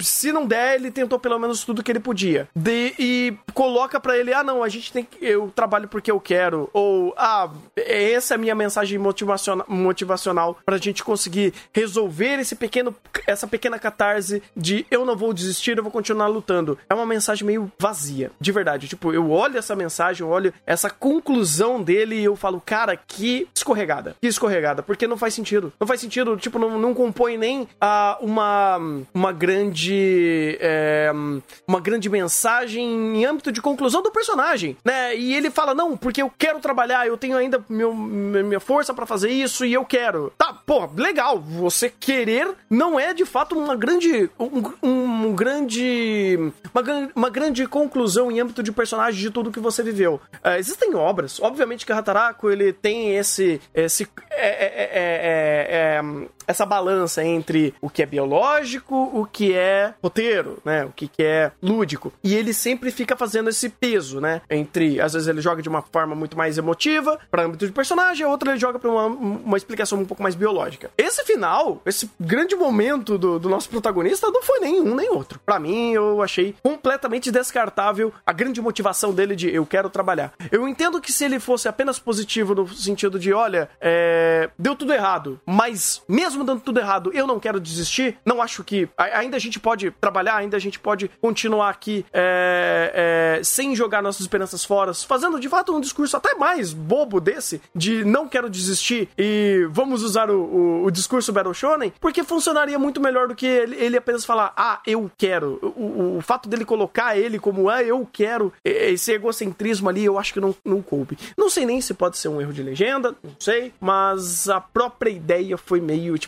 meh. Talvez pensando um pouquinho mais no contexto japonês, na ideia de que a teu emprego é uma merda, tu é explorado até, até dizer chega. Mas se você se esforçar, talvez você possa fazer esse ambiente melhor. Então queira trabalhar e queira contribuir. É uma mensagem meio complicada. É eu vi o povo do chat comentando que talvez isso tenha sido proposital para instigar essa mensagem. Pode ser. Como, a gente já, como eu já dei um monte de exemplo aqui, o ambiente de trabalho no Japão é tudo menos saudável. É. É, pode ser que tenha esse tipo de mensagem? Pode. Mas ainda assim como, como o próprio Tanner falou, até para a completude da obra, e principalmente pensando numa obra que o tempo todo estava vamos dizer assim, denunciando essas condições abusivas, no final das contas, gambarê, você, se você se esforçar nessa segunda chance, você pode fazer esse corpo melhorar. E daí ainda dá mais com os pós-créditos, tipo, agora que você melhorou esse corpo, vamos pro pior ainda. Que é até um pouquinho diferente da mensagem no mangá, que a coisa foi menos escalonada. É, é, é, faz sentido. Tanto que eu, o meu problema não é só nem de, de mensagem da obra como um todo, mas é construção de personagem mesmo. Eu, eu acho muito estranho um personagem que viveu tudo que viveu e agora é gambaré. E agora vamos dar o nosso melhor. É, é, sei lá, eu sei que a analogia com essa síndrome de Estocolmo que pode acabar acontecendo do cara se fuder tanto no trabalho e de repente ele vê numa situação onde tá tudo ruindo e ele simplesmente fala: Não, não, não, não quero continuar. É, pode soar um pouquinho disso. Mas ainda assim não é tão clara, não é tão fácil de você é, é, conectar e. Pro próprio protagonista, eu achei isso bobo. Eu só achei isso bobo, descartável. Eu até nem pegaria tanto no pé. O problema é que, justamente como o Maurício falou, agora tá tudo bem. Tipo, caralho, você acabou de passar de uma experiência de quase morte. Uh, tudo bem, gosto da ideia de, de, de toda essa jornada. Eu, eu, acho que até é muito interessante a, a ideia como um todo do, da condição que eles criam pro final da temporada jogar o foco do trabalho ou do da prioridade do que ele, de quem é importante nessa etapa ser os glóbulos vermelhos, porque é eles que vão fazer de fato toda a oxigenação é, e transportar oxigênio e fazer o corpo voltar a funcionar, porque é, eles são os únicos que podem fazer isso. É muito legal vendo que Hataraku ele sempre trabalha muito bem com papéis e aí você dá momentos catárticos para papéis específicos de personagem. Então, você tinha nos gonococos os, os glóbulos brancos, você tem tivemos é, quando o pulmão teve aquele problema, agora o coração dando esse problema, você joga de novo o protagonismo da situação pro, pro, pra célula vermelha. Isso é legal, isso compõe bem a ideia de você até fazer uma rima temática com a obra do nosso protagonista ser um glóbulo vermelho e dar o momento de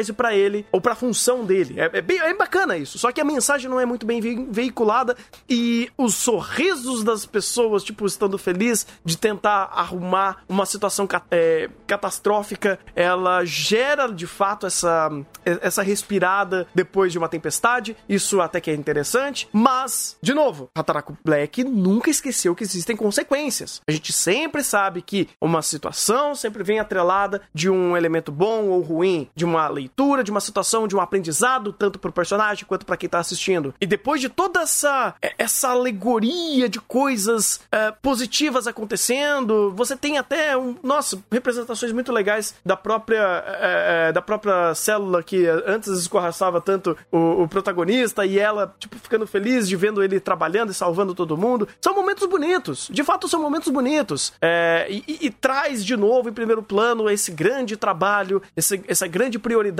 do papel dele aqui na obra. É bacana. Mas depois disso, você tem um clima e yay! Tá tudo limpo, tá tudo bonito. Ao ponto de, depois de X tempo, o cara ficou tão sarado, tão bem da vida, que temos vegetação no ambiente, tá tudo claro, bonitinho, ele, e ele consegue doar sangue. Eu falei, peraí, que salto lógico é esse de um cara que tava com o corpo tudo fudido e agora ele tá saudável o suficiente até para doar sangue? É, pra, pra acabar com aquele tanto de colesterol, pelo menos devia ter uns seis meses aí de. Foi um salto de seis meses de novo, questão temporal em Hataraku você esquece, mas nesse caso específico, a falta de senso de tempo é extremamente prejudicial. É, uh, é aquela coisa, eles erram para acertar depois. O máximo que eu posso falar é isso. Hum. Porque depois eles fazem o processo de reabilitação de um corpo passo por passo. De como aos pouquinhos vai melhorando. Mas nesse caso, foi qualquer coisa mesmo. É, isso daí eu jogo na conta da composição de série, então. Porque, como, como o Maurício falou antes da gravação, você quer repetir? Melhor, você consegue explicar melhor a, a, a, a troca aí da, das situações aí que aconteceu nesse final. Até, até vou dar um exemplo. Por uhum. que, que esse. Talvez por que, que esse final ficou estranho? Porque esse final de Hataraku Saibou era para ser no meio da temporada. Se eu pego a ordem do mangá. Ah, peraí. O que, que era pra ser adaptado? Primeiro episódio, os, o, o, o, o cigarro, álcool, depois a ereção, gonococos, queda de cabelo, pé de atleta, e já vai pra úlcera e acabou. No episódio 6, 7 já, já, já, já, já tava nesse final. Ah, o que, que eles fizeram? Eles pegaram coisas aqui depois desse, desse, desse corpo já ter. depois da transfusão e jogaram para esse primeiro corpo. Então aqui, as bebidas energéticas, a, o coágulo sanguíneo, deixa eu pegar aqui mais coisa. Tinha bastante coisa que eles jogaram. A doença renal, a parte dali do, da infecção da infecção dos rins. Ah, A pedra no rim também? Eu- A pedra no rim também foi. Ah, deixa eu ver. Tinha mais coisa aqui. Os gonococos também? Ah, hã? Os gono... ah, Os gonococos. Os gonococos. Não, os gonococos é do primeiro corpo. Uhum. Mas vamos, vamos dizer assim, tinha uma série de outros pontos que ele foi pensando dos capítulos mais pra frente Uhum. que, eh, que, ele foi, que ele foi colocando aqui. Que agora eu só tô pegando pelos títulos dos capítulos, tá meio ruim de lembrar tudo. Não, tudo bem. Mas basicamente vai a infecção renal, a, o café, a, a questão ali do, da embolia pulmonar também foi, do, foi mais pra frente. E eu acho que tem mais uns dois, três episódios também que é de coisa mais pra frente que ele trouxe pra esses capítulos atuais. Ah, e ele esqueci e meio que para completar e para finalizar nesse ponto. E talvez isso tenha prejudicado. Não que essas consequências, esses pontos que ele adiantou, tenham acontecido nesse corpo. Já aconteceram no corpo mais trans, no corpo que recebeu o transplante. Ah, mas por que, que eu acho que talvez isso pudesse ter ajudado? Primeiro que esse final não ficaria nessa posição, a gente teria um final já no corpo transplantado e talvez para um âmbito de último episódio isso ajudaria. Ah, segundo ponto, a gente teria uma impressão melhor desse primeiro corpo. Então facilitaria ainda a sua suspensão de descrença de acreditar que ele se recuperou tão fácil, porque alguns problemas graves, como a infecção urinária, como a embolia pulmonar, ah, não teriam acontecido. Então esse corpo você teria uma impressão de que ele é mais saudável e não tão ferrado quanto apresentou. Não teria tantos órgãos assim ferrados. Até a- acho que até a, a questão do fígado tá todo ferrado também, acho que é, é coisa do, do segundo corpo.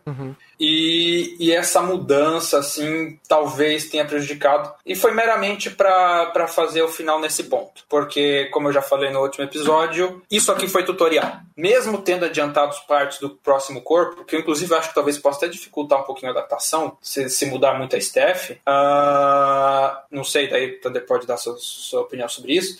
É, a partir de agora, os desafios que esse corpo vai enfrentar, aí realmente é um corpo ferrado. Os problemas que nós vemos tanto em Hataraku quanto em Hataraku Black, em Hataraku normal aquele corpo é saudável, em Hataraku Black é um corpo de uma pessoa sedentária, o Hataraku Black segunda temporada, se o que for adaptar realmente, aí é alguém que tá estragado. Caraca. É, é interessante dizer isso porque é justamente que bate na composição de série. Eu entendo. É aquele negócio. Você tem que fazer um.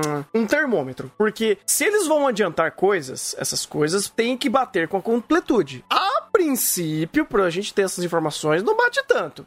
Inclusive, cria esse final completamente anticlimático. Eu não acho que o final é incoerente. Eu não acho que o final seja até necessariamente inconsequente. Porque, ah, tá, vai. Salve as proporções. Eu imagino que um corpo que tenha passado por muito daquilo é, tenha ficado hospitalizado e tenha realmente dado uma guinada na vida e melhorado muito a sua saúde, poderia de fato ter algumas. é, uma, uma ajudada e fazer aquele corpo de fato se tornar um lugar melhor, né? Eu não sei se chegou a certos pontos que eles trouxeram em certos episódios que são quadros completamente irreversíveis. Talvez alguns, eu não sei. O que você acha, Maurício? Ah, os- o tabaco acho que era o pior deles. O questão do tabaco ele demora anos para realmente limpar o pulmão. Então ali é o primeiro que você fala, meu, que salto foi esse? O pulmão já tá limpo. Ah, tá, tá. Talvez na vida real seria o quê? Dois, três, cinco anos para alguém que fumava bastante, como eles falaram. Uhum. Então, é, a, a questão do colesterol, talvez um ano de resolvesse tudo mais. Mas é o que eu falei: esse corpo é o corpo de alguém sedentário. A pior catástrofe que ele teve, a maior pior consequência, é o stent no coração, que prejudica um pouquinho, mas não gera muito mais consequências, como mostrou aí, que provavelmente o atendimento dele foi rápido. Uhum, uhum. Não, bacana. Hum.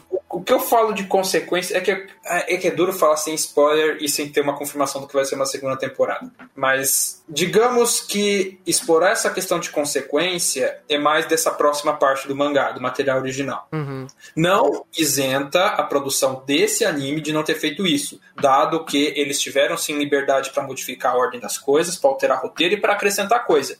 E para tirar coisa do e para cortar coisa do material original. Por exemplo, esse esse corpo tinha um princípio de tumor benigno, esse corpo primeiro, e não foi adaptado essa parte. Hum, que pode ser que eles joguem pro, outro, pro próximo. É que no próximo, se eles fizerem isso, vai soar redundante. Ih, ah, então talvez eles, é, então talvez eles meio que conectem as ideias, porque eu imagino que tem um arco do câncer no Black e não vai ser tipo asinha, não vai ter a waifu defendendo o câncer e falando: "Oh, meu Deus, a roupa rasgou aqui". Puta vida. Imagino que não seja isso. Não precisa falar que bem tô pior certo. que você imagina. Então, eu imagino que seja pior do que eu imagino. Porque se eles querem tratar isso de uma forma muito mais violenta, eles vão fazer. Assim como tipo, o próprio. O primeiro Hataraku ah, trouxe doenças, trouxe situações que o Black também trouxe. Tipo, uma delas que é fácil até de lembrar foi a própria H. pylori e a falta de. é, de. Um, o, o, o trabalho e o outro o que a falta de lactobacilos pode fazer no corpo. Mas é, se o Black trouxer câncer, eu falei, é, tá, tá dentro do, do, do esperado que eu, que eu imaginaria que o Black fizesse, né?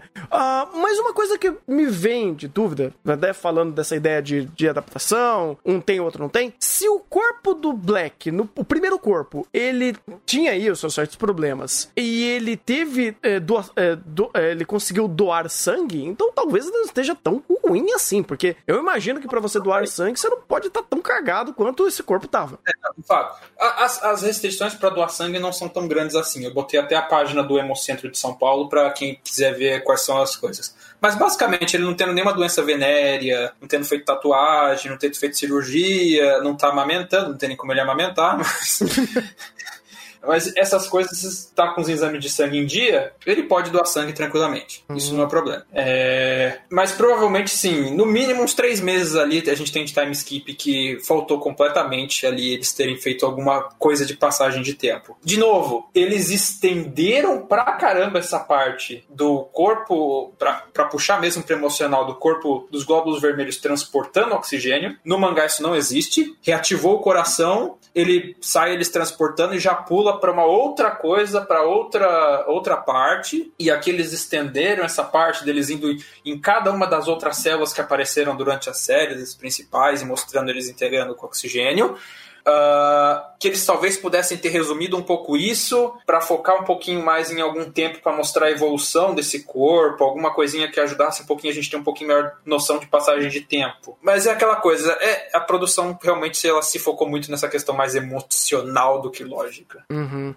Eu não sei se eu, sei lá, aceito tanto essa troca, porque é interessante. O que, o que eles fizeram da- das células aqui, transportando oxigênio, é muito bom dentro do, do- do âmbito do emocional, no sentido mais catártico. Porra, legal. Eu, eu, eu, inclusive, até elogiei agora há pouco isso. Mas, de fato, faltou o fato de ter aí um pezinho um pouco na, na parte da lógica e falar, não é que tá tudo bem, cara. O corpo do cara tava muito fodido pra você simplesmente. E a beleza, aqui agora a gente tá aí com, com tudo bonitinho, vamos. Eu ia falar uma coisa horrível. Eu sei que é no, no, no antigo, inclusive na segunda temporada existiu, que é agora tá tudo bem, vamos abraçar a plaqueta, né? Vamos tirar foto, vamos tirar selfie, vai ter, vai ter agora parque de diversão das plaquetas. Não é bem assim, né? Eu achei que era, tipo, poderia estar um pouquinho mais, é, é, um pouquinho, não tão bem, tá? Não tão beleza, tá tudo bem. Então eu achei um pouco inconsequente tudo isso. Poderia ter mostrado uma evolução um pouco melhor quanto a isso. E até um comentário interessante que eu tinha feito quando terminou o episódio, falei, olha que interessante, olha que bizarro. Um por mais que eu sei que o período pós-renascimento, vamos dizer assim, deve ter sido complicado, um dos momentos que o corpo mais se sentiu aliviado foi o momento que ele estava hospitalizado. As células, inclusive, tipo, naquele período é, de pré, é, de pós-desastre, e tava todo mundo, tipo assim, se restaurando e todo mundo voltando a trabalhar e todo mundo, tipo assim, trazendo a, a fé e a esperança naquele mundo de novo. E esse momento é que um- onde o corpo com certeza estava estabi- é, é, é, é, hospitalizado. É, não sei se o cara tá em coma, não. Estava entubado, a gente não sabe. Para ele doar sangue, ele saiu da hospitalização. Oi? Para ele doar sangue, ele ficou um tempo hospitalizado, provavelmente por causa da cirurgia, mas depois ele voltou à vida normal e tomou rumo na vida. Ah, sim. Não, mas eu digo justamente nesse período, período onde os, os glóbulos vermelhos estão transportando oxigênio. Nesse momento, é um. um- salve a proporção de estar todo mundo já bem baqueado por tudo que aconteceu. Ele é um momento onde mostra que talvez um dos melhores momentos que esse or- corpo não estava sofrendo tanto estresse e tantos problemas externos seja o momento que ele estava hospitalizado. Então, a, a situação mais benéfica daquele corpo, depois de tanto cagada que ele sofreu, foi estar no hospital. Olha que coisa maluca, velho. Tipo, é, é aquele negócio, você vendo aí uma terceira camada, o negócio ali lá no fundinho, vendo essa ideia de, putz, o cara tava tão fudido que ao ponto dele estar hospitalizado, talvez tenha sido um dos melhores momentos do corpo dele se regenerando depois de tudo que aconteceu, é porque o negócio tava bem complicado. É, e pelo menos ele foi hospitalizado. Porque va- vamos, va- va- vamos considerar que alguns problemas aí foram realmente muito graves. Uhum, sim. É, a própria questão do infarto não tinha nem como. É, e como você falou, se, ainda bem que foi, porque se não fosse, e se o negócio não tivesse sido bem feito, sequelas poderiam acontecer. E o anime mesmo falou: se não bombear sangue, se não mandar oxigênio pra todo lado, vai começar a necrosar, vai começar a perder perto do corpo. Ah, exatamente. Obrigado por prever o que acontecerá.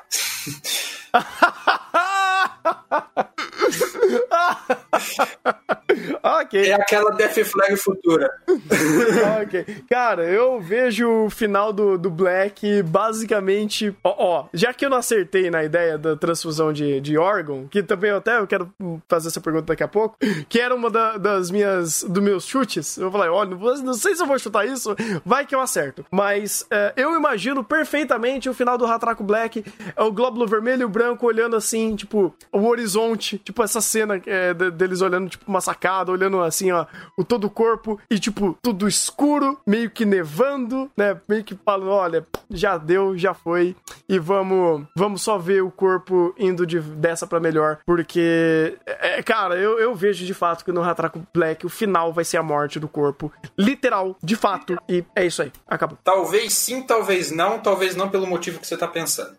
Mas eu explicar muito seria spoiler. Ah, eu adoraria falar sobre o mangá de Sério, eu adoraria. É muito bom. Recomendo pra quem tá ouvindo o podcast ou, ou a live. Recomendo dar uma procuradinha de como tá o mangá de Hataraku, pra você entender qual é o esquema. Porque, sem falar muito, que a gente tá criticando que o anime não mostrou o processo de recuperação, lá tá sendo mostrado. E o processo de recuperação de algumas coisas não é fácil. Vamos colocar o seguinte: vício em tabaco. Você não se livra disso de um dia pro outro. E, e imagino que E o próprio corpo responde, né? né? Exatamente! Puta, isso deve ser da hora.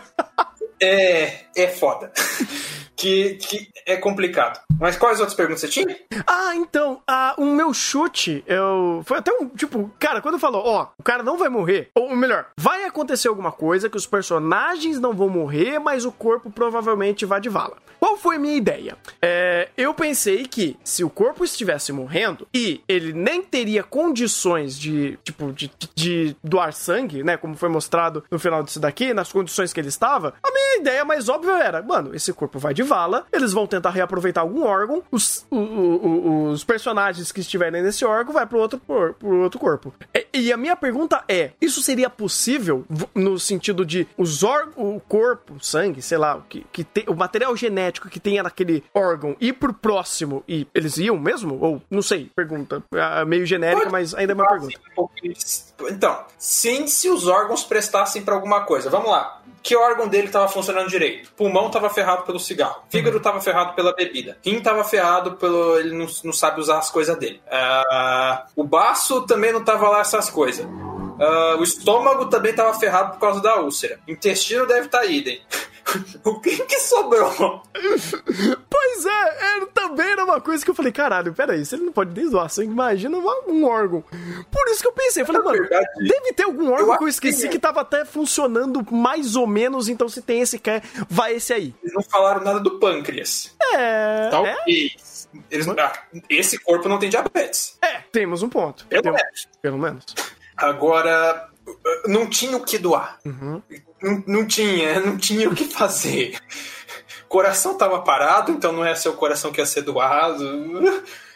tava, tava ferrado. Ele precisou de uns bezinhos para melhorar o sangue, daí pelo menos o sangue ele conseguiu doar. E, e já dando, não é muito spoiler isso, mas já falando por que, que foi aquela transfusão de sangue, uh, isso é, isso é início do que vai, vai começar o próximo capítulo do Black, então acho que não tem problema falar. Aquilo que ele fez foi uma transfusão total de todos os componentes do sangue, a pessoa que recebeu. Porque ela já estava sob um ataque sério de uma série de toxinas. Oxe! Então isso vai ser explicado mais na próxima temporada e tudo mais mas o que a transfusão dele fez foi para salvar uma, essa, esse outro corpo que está em um estado assim. O visual já mostra. Enquanto no Hataraku Black, primeira temporada, é, os vasos estavam cheios de placa, mas querendo ou não, as luzes dos corredores ainda estavam acesas, estava sujo nos cantos, mas você tinha uma via no meio para você passar. Essa prévia da, do final do Black, da primeira temporada, corredor sem iluminação nenhuma. A única iluminação são das placas, que já tá meio apagada, o chão completamente coberto. A ambientação já te mostra. Aqui é outro nível. E o fato dele tá sendo, eles serem atacados por germes tem alguma relação com isso sim. Do corpo estar tá sendo atacado por uma série de toxinas, tá sofrendo uma intoxicação ferrada ali. Caraca, que loucura, velho. Porque quando o, o, o negócio veio ali, eu falei, mano do céu, olha o Isekai aí acontecendo. Melhor Isekai da temporada? Não, relaxa, ainda temos Rezero, o Rezero tá indo muito bem, então a gente pode dar esse mérito para ele, porque a gente sabe que, cara, Isekai. Inclusive, eu acho que se o negócio estiver tão ruim essa temporada, esse ano, como geralmente é em Isekai, talvez Hataraku seja pelo menos indicado como um dos melhores Isekais do ano. Pois é. E respondi ao, ao chat, é, Brasil Anime Café, tem alguma pesquisa sobre mudança de tipo sanguíneo em transplante? Não, você não pode mudar o seu tipo sanguíneo, porque senão você tem coágulo sanguíneo. Tanto é que por isso você tem um sistema ABO. Uh, ah, o, você basicamente só pode, você não pode receber qualquer tipo de sangue e não vai mudar seu tipo de sangue porque as células da sua medula vão continuar produzindo o mesmo tipo original seu. Então, tipo, não, não muda. E se você receber sangue novo, você tem que ser de um tipo compatível, de preferência do mesmo tipo que você tem. Hoje em dia, as transfusões dificilmente são entre tipos diferentes, mesmo que compatíveis. Geralmente são do mesmo tipo. Uhum. Uh, inclusive, é, o Ai, meu Deus do céu. As hemácias têm duração curta, então o que você recebe por transplante não dura muito tempo. E deixa eu parar com essa explicação que o Tana já deve estar passando mal. Não, não, não, não, não. Eu tava vendo aqui de gato. Eu tô, eu tô procurando aqui. Eu, alguma coisa passou aqui, eu não sei se foi o gato. É, é, o gato é assim, ele te pega, dá uma arranhada na minha. na minha. na minha. E... É, minha cadeira aqui, pega e vai embora. Eu falei, caralho, tá rolando. É ela, não é? Não sei. O, e pegando aqui, só respondendo rapidinho antes de voltar para Rataraco, acho que com transplante de medula pode sim mudar um pouco o DNA, mas você sabe que transplante de medula é, tem uma série de complicações, a questão de compatibilidade é muito pior do que de sangue. E para já quebrar discurso de coach quântico, DNA não se muda tão fácil, minha gente, tá? Obviamente, se você tem um tecido novo transplantado por inteiro, o DNA muda, o DNA de origem, mas só se você transplantar todo o tecido novo. Se você simplesmente botar um a mais ali, principalmente o sangue, que as hemácias não têm DNA. Inclusive é por isso que hemácia, hemácia não forma câncer, porque hemácia não tem nem DNA dentro, é um saco de, de hemoglobina. Uh, não vai mudar DNA. Não achem que mudar DNA do, da célula é tão fácil quanto o coach quântico faz parecer que é. Ou seja, nada de reptilianos, que pena. Não vou me tornar uma lagartixa, não vou virar o caimã de, de Dora Redouro. É, é, é triste, é triste, é triste. Pois é. Isso é realmente triste. ai, ai. Pois bem, vamos então chegar na, nos finalmente e dar nossas conclusões sobre Hataraku Black como um todo? Deixa eu fazer uma, uma, uma. Você vai querer falar do coronavírus ou tá muito tarde? Putz, cara, a gente pode guardar esse cartucho. A gente pode guardar esse cartucho. Uhum. Então, falar um pouquinho do, de alguns procedimentos que foi feito, daí a gente vai para as notas, pode ser? Claro, claro. Uh, primeiro, o, eu só arrumar aqui. A parte que ele passou ali de reanimação cardiovascular, não tenho o que comentar de críticas, né? A questão de massagem cardíaca, de fato, pode quebrar uma série de vértebras, por isso não é, não é todo mundo que pode fazer. Se você fizer mal feito, você pode matar a pessoa, inclusive, porque você, você pressiona aqui toda a caixa torácica e tem que pressionar com força, porque literalmente você está bombeando, você está fazendo o coração funcionar em modo manual. É literalmente você pressionando a caixa torácica, empurrando e comprimindo o coração para o negócio funcionar em modo manual. E você tem que ter todo uma, um cuidado, toda uma preparação para fazer isso, por isso, inclusive, pode quebrar uma série de costelas. A, a ideia ali do coração depois entrar em arritmia é que nem sempre esse manual, na hora que o negócio pega no tranco, ele pega do jeito certo. E a questão de não conseguir estar tá batendo, mas estar tá batendo de forma arritmia e não conseguindo bombear sangue, é pensar que o coração ele tem um processo certo para bombear. Então ele precisa primeiro abrir completamente, fechar as válvulas de baixo e depois comprimir para sair é, primeiro abre para entrar o sangue pelas veias e depois comprimir para sair o sangue pelas artérias, sempre fechando. Quando ele abre, abre a, as válvulas das veias, fecha das artérias, quando fecha, fecha a válvula das veias, abre as das artérias. É um movimento rítmico e sincronizado. Se ele começa a bater desesperadamente, sem, sem ritmo, sem, sem controle nenhum, não bombeia sangue, porque simplesmente é só um movimento de espasmo. Uhum. Outra coisa que eles colocaram ali, o, o desfibrilador automático externo, é legal eles citaram isso, porque é um equipamento que pode ser operado por leigo. Então você não precisa de uma equipe especializada para operar ele. Ele é um desfibrilador normal, só que ele tem um sisteminha de um computador interno que ele mesmo regula quanto que tem que dar de voltagem e quando tem que dar de voltagem para fazer a, a deixa, tirar a arritmia do coração. Então você não precisa de um profissional de saúde, você precisa ser orientado por alguém, pode ser por telefone e tudo mais, é um equipamento que pode estar dentro de uma empresa, pode ser usado para primeiros socorros. Então é interessante ali o que ele, esse equipamento que eles colocaram. Pô, interessante, cara, interessante. Inclusive o último que eles mostraram eu nunca tinha visto. Hum, era novo, era novidade para mim. É, é, aquele aparelhinho. É, é, é interessante que eles mostraram aqui o, o o, desfibrilador, o desfibril, desfibrilador automático, não é isso? O EAD. Ah, eu nunca tinha visto, eu achei bem interessante. E foi legal que eles colocaram de uma forma bem didática, tipo, colocando de fato ali a imagem dele. É, porque geralmente o clássico que, geral, que inclusive a gente vê em filmes, ou não sei, para quem teve contato é, de forma não direta, como eu, eu nunca vi um desfibrilador na minha vida, mas viu em filme, viu em outros lugares aí, né? em, outras é, obras lúdicas, geralmente aquele negócio, né? Tipo, aqueles dois ferros de passar, vai no peito e pum! Né?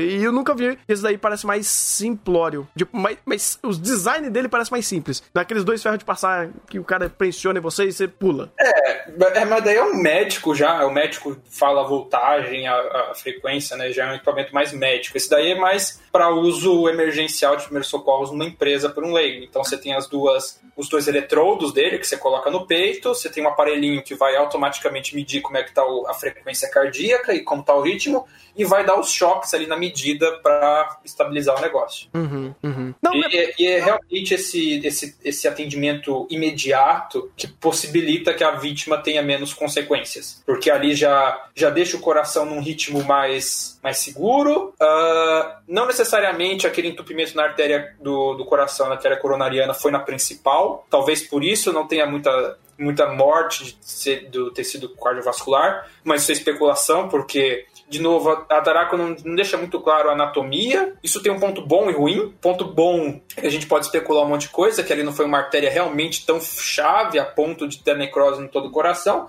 Mas é ruim que a gente também fica com meio falta de senso de causa e consequência. Uhum. E ah, até um pouco mais de instrução também, né? Porque uh, quando eles são mais específicos, é mais interessante que a gente entende melhor todo o procedimento. Uh, inclusive, méritos, porque quando são os procedimentos internos que, que competem às próprias células, eles dão show. Muitas das vezes eles acertam muito. Agora, quando tem alguma coisa que seja externa de um outro lugar, não só externo ao corpo, mas externo ao lugar que tá tendo problema, a gente às vezes não tem tantas explicações assim que torna um pouquinho menos didático. Sim, sim, é.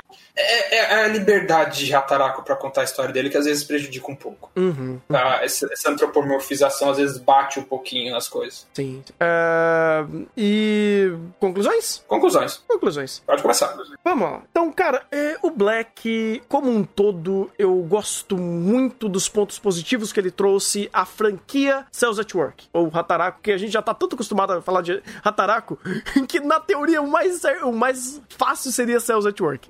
Mas eu gosto muito de uma franquia né, que saiu do, do, primeiro, que teve uma, que originalmente é mangá, depois ganhou um anime.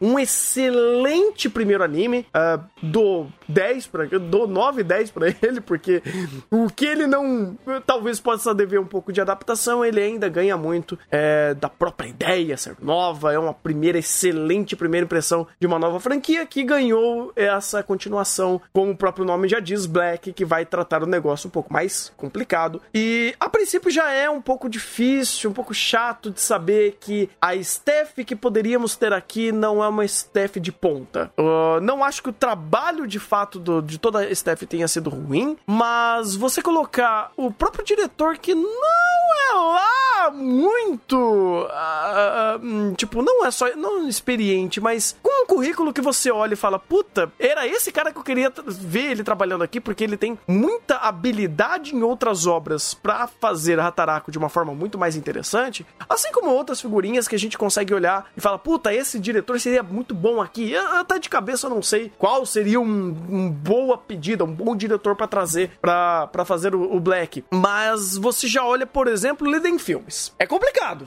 Animes da Liden Filmes geralmente são complicadíssimos e não é, é todo mundo que quer ver uma, um seu anime adaptado não pense na Liden Filmes como puta, isso seria um bom estúdio para fazer. Não é, cara. A, a Liden Filmes geralmente faz um bilhão de anime por temporada e eles muitas das vezes não conseguem dar muito recurso para trás animes. Tanto que o último anime, eu acho que o anime mais emblemático da Liden Filmes é, é Hanebado. E, de fato, o problema de Hanebado nem de longe é produção. Mas aquilo lá é uma exceção à regra, assim como, por exemplo, a gente tem uh, o Showa Genroku Rakugo Shinju sendo do estúdio Den, que não faz o menor sentido. então, uh, quando eu olho pra Steph do Black, eu falo, puta, cara, eu queria muito ver o, o, o Hataraku Saibou pra um outro estúdio, pra outras pessoas com mais recurso, com até mais, eu não diria experiência, mas com mais domínio em fazer toda essa ambientação e de fato com, uh, e inclusive que eu acho que deve ter orientação. Pessoas que são profissionais na parte da saúde ou conhecimento da, sobre biologia, ou pessoas que possam instruir bem as adaptações e auxiliar, inclusive, a direção. Uh, não, não exatamente só a direção, mas principalmente a composição de série para não cometer erros. É, é um. Ataraco não é uma obra que pode errar. Ou se é para errar, que deixa meio dúbio. Faz um negócio um pouco mais interpretativo, porque é uma obra super importante que mexe com ciência, e ciência é um negócio sério. É, tudo bem, a gente dá liberdade artística, lúdica, para obras que tra trabalham com ciência, é, que são animes, filmes e coisas do tipo, mas se a obra tá se propondo a ser didática, que seja, né? E nesse ponto eu não vou nem reclamar tanto do Black. Black, a, a, a, apesar de tudo, saiu num saldo super positivo, mas eu fico com um sentimento tipo de um 7, de, assim, sendo muito legal, um 8, por uma obra que deveria ser um 10, estampado, carimbado e um, um anime uh, exemplar ao seu gênero e que ainda não é. O primeiro, o Cells at Work, ainda é muito mais emblemático de tantas vertentes. Mas o que esse trouxe que o outro não tinha, que são coisas extremamente interessantes que deram uma dinâmica completamente pro andamento da obra, é esse fato da antropomorfização ser muito forte, ser muito carregada e termos momentos onde a própria é, antropomorfização ela carrega muito mais do, do momento da obra, do roteiro, do personagem, dos personagens que estão sendo construídos, e isso é um mérito louvável, porque eles fizeram de uma forma fantástica você se apegar com um personagem, você realmente se importar com eles, você sentir a dor deles, você chorar com eles, você ter aquela pressão humana, aquela percepção humana num ambiente de trabalho, num lugar completamente hostil, onde a todo momento ou o personagem pode morrer ou consequências podem ser geradas. Por mais que o final tenha ali um pouquinho de problema aqui e ali, ainda são méritos que eu realmente dou para Hataraku Black. E apesar dos pesares, cara, eu, eu não sei se eu fico com um 7 ou um 8. Eu penso que 7 é pouco, mas 8 é muito pra Black. Então eu vou ficar com 7,5. Vai, vou, vou, me render a notas quebradas, porque ainda faltou um pouquinho pra um 8 mais cheio. Talvez esse último episódio em si, com esses pequenos detalhezinhos, tenha tirado o meu 8 de fato. Eu consigo dar um 8 para Rataraco se eu não pensar muito no último episódio. Se eu pensar no. É que, que pensando em completude da obra fica meio complicado. Mas se eu, se eu pensar que. É que eu tô muito enviesado pelo mangá. Esse é um ponto. Ah, mas eu acho que eu consigo ainda manter um 8, porque eu ainda vejo muitas qualidades e o, o Black conseguindo fazer uma coisa que é muito complicada, que é nessa antropomorfização retratar o externo no interno. Então as células humanas são reflexos do, do humano, que é o corpo onde elas trabalham. E, e o fato de que ele conseguiu trazer até muitas situações muito complicadas e fazer uma crítica até que eu acho legal de uma série de situações de, de é, exploração de trabalho no Japão, eu, eu gostei. Eu gostei bastante, por mais que a mensagem final possa ter ficado um pouco dúbia. Acho que se você viu a obra até o final, acho que dá para pegar uma mensagem legal e fazer algumas reflexões sobre essa questão de teste de trabalho. E dentro da franquia Hataraku Saibo, ela cumpre um papel interessante de mostrar um pouquinho umas questões um pouco mais pesadas e tudo mais. Eu até não boto tanta culpa na produção, e aí eu vou convidar o Thunder a fazer, a olhar o, o spoiler que eu botei no, no Discord, porque a produção nos evitou de algumas cenas desnecessárias. Ah, isso é problemático. Pra caramba! Ah. Vulgo, o mangá de Hataraku tem uma, tem uma quantidade razoavelmente considerável de eti. Não é constante, não se compara aos etis atuais, os etis modernos, mas existe sim e é indiscreto em alguns momentos desnecessários. Ah, e a produção fez o, o, o necessário para cortar muito. Tudo bem que eles censuraram coisas que talvez não tenham relação da eti. Muito dos, da violência de Hataraku, de você ter o, o cenário com corpos esmagados, pedaços de mão, pedaços de braço no meio do vaso, esse tipo de coisa, ah, foi cortado da produção. Talvez eu a- talvez é bom porque no cenário atual, do jeito que Hataraku terminou, o fato que ele aliviou um pouco do peso da situação dentro desse corpo é bom para o desfecho final da temporada, mas é ruim porque ele pegou mais problemas do que esse corpo tem que ter. É um perde-ganha complicado. Pois é. E, e no final é mais ou menos isso. Cara, quem gosta de Hataraku, quem gosta de quer saber um pouquinho mais sobre o corpo humano, entender um pouquinho mais de alguns problemas que são bastante comuns na sociedade, eu, eu indico uma obra bem legal para você refletir, para bater aquele peso na consciência e vai bater o peso na consciência para todo mundo. Todo mundo tem alguma situaçãozinha ali que eventualmente você bate na consciência. Não precisa necessariamente de ser beber, fumar, é, falta de sono, falta de exercício físico, ainda mais agora em pandemia que não dá para sair e fazer exercício físico por aí, ficar andando por aí. Então, eventualmente, todo mundo vai ter o, o seu pontozinho ali de peso na consciência. Esse peso de vez em quando é bom porque a gente tem que estar consciente do que o nosso corpo ele não é uma máquina. E mesmo que fosse, máquinas também precisam de manutenção, precisam ser bem cuidadas para elas durarem bastante. E acho que eu já falei isso em algum podcast, mas essa visão de que ah, eu vou aproveitar a vida de forma inconsequente porque eu vou morrer de qualquer jeito, não traz bons futuros. A falta de consequência desse, desse episódio final talvez seja ruim para mostrar isso, mas eu tenho fé numa segunda temporada. O processo de você se recuperar de uma vida inconsequente pode ser mais doloroso do que você imagina. Todos os tratamentos, todo o processo, todas as consequências que seu corpo tem após uma vida muito desregrada podem ser extremamente dolorosos e às vezes não só para você, mas para aqueles à, à volta. Então, esse peso na consciência é bom. E eu acho que eu consigo terminar por aqui. Não sei. Não sei se quer acrescentar mais alguma coisa. É, eu, acho que até recapitulando um pouquinho de, de- Tem âmbito de importância do Black, cara, do Hataraku como um todo. É, arredondar minha nota pra 8, velho. Eu acho, que- eu acho que eu vou fazer algumas concessões desse último episódio, porque o último episódio realmente pega um pouquinho, mas eu acho que toda a trajetória da história, ela. Ela é muito direta. Ela é muito bem feita. É, salve pequenos detalhes. Por exemplo, olha, olha como o Thunder pode piorar um pouco a sua visão sobre o Black. Imagina Hataraku Saibou Black sendo feito pela mesma staff de Dororedoro. É esse ponto que eu quero trazer pra vocês. Que, tipo, daria pra isso daqui ser um 10. Mais. Daria pra isso daqui ser espetacular. É, principalmente no âmbito de construção de cena, como uh, Doro Redouro traz, sabe? É, então, é, eu vejo isso daqui e falo, cara, tem tanto potencial que se- esses pequenos detalhezinhos aqui e ali sendo. ah, tirando esse, esse, esse peso total, essa completude total, poderia ser incrível. E assim como certos detalhes que no, no, no mangá tem, isso também poderia ser muito melhor aproveitado, tirando esse detalhe que você mostrou agora, que isso daí não, mas isso daí pode estar 100% deletado. É, tanto É que. por isso que eu. Pode falar, Feijão. Não, tanto que é, o ponto em questão que você mostrou, que é esse et desnecessário, ele até teve contexto quando foi trazido aqui, quando eles trouxeram falando pra trazer sobre a, a, gonorreia. Você tinha aqui aquele simbolismo, por mais que doesse, e utilizando de uma forma bem descarada o, o character design, inclusive, você falava, tá, eu sei aonde você quer chegar, eu entendo, e aí eu faço a concessão de, é, isso daqui é um anime. Mas, é, tá tudo bem, tá tudo bem, e eu acho que, é, vou, vou arredondar pra 8, acho que, querendo ou não, Hataraku Black é muito maior do que alguns pequenos erros que ele foi deixando aqui e ali, mas a completude realmente é um pouquinho complicada, apesar de agora a gente entender que tenha sido de fato a composição de série tentando montar um quebra-cabeça pra uma temporada caixa- encaixar em três episódios e talvez, espero inclusive, que mesmo que seja na mesma staff, venha uma segunda temporada e traga aí tão, frutos tão produtivos quanto trouxe na primeira. É aquela coisa, você fala que podia ser Doro Rodoro, olhando o mangá e vendo it desnecessário, eu tenho medo da demanda.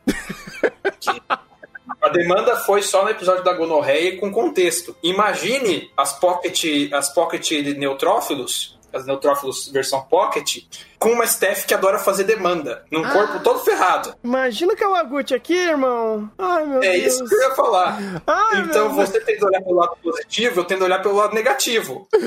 Pelo menos a Steph conseguiu, se conseguiu filtrar. Sim, sim. Não, isso, isso de fato, eu quero, eu quero dar uns parabéns, inclusive, pra Steph, porque eles tinham toda a possibilidade de fazer a coisa só piorar. Mas eles não fizeram. Muito obrigado uh, pra Steph por não colocar um elemento que, olha, esse 8 não ia arredondar pra cima, não, cara. se, se tivesse, eu ia arredondar pra baixo. Não ia ser 8, ia ser 6. Se, se, se Hataraku. Se, Hata, se, se Hataraku fosse que nem a segunda temporada de, de, de Hataraku, segunda temporada, só que em vez de Kawaii fosse Eti, não ia ser 8. Eu ia estar batendo e teríamos talvez uma das dece- decepções ou piores animes do ano. Parabéns. Decepções, é, é, decepções ia estar agarradinho com a segunda temporada, com certeza. E a segunda temporada vai estar no, no Awards de decepção. Fica tranquilo, aquele lá tá lá. tá lá. ai, ai, mas é isso. E hum, é isso, é isso, é isso. Acabou. でも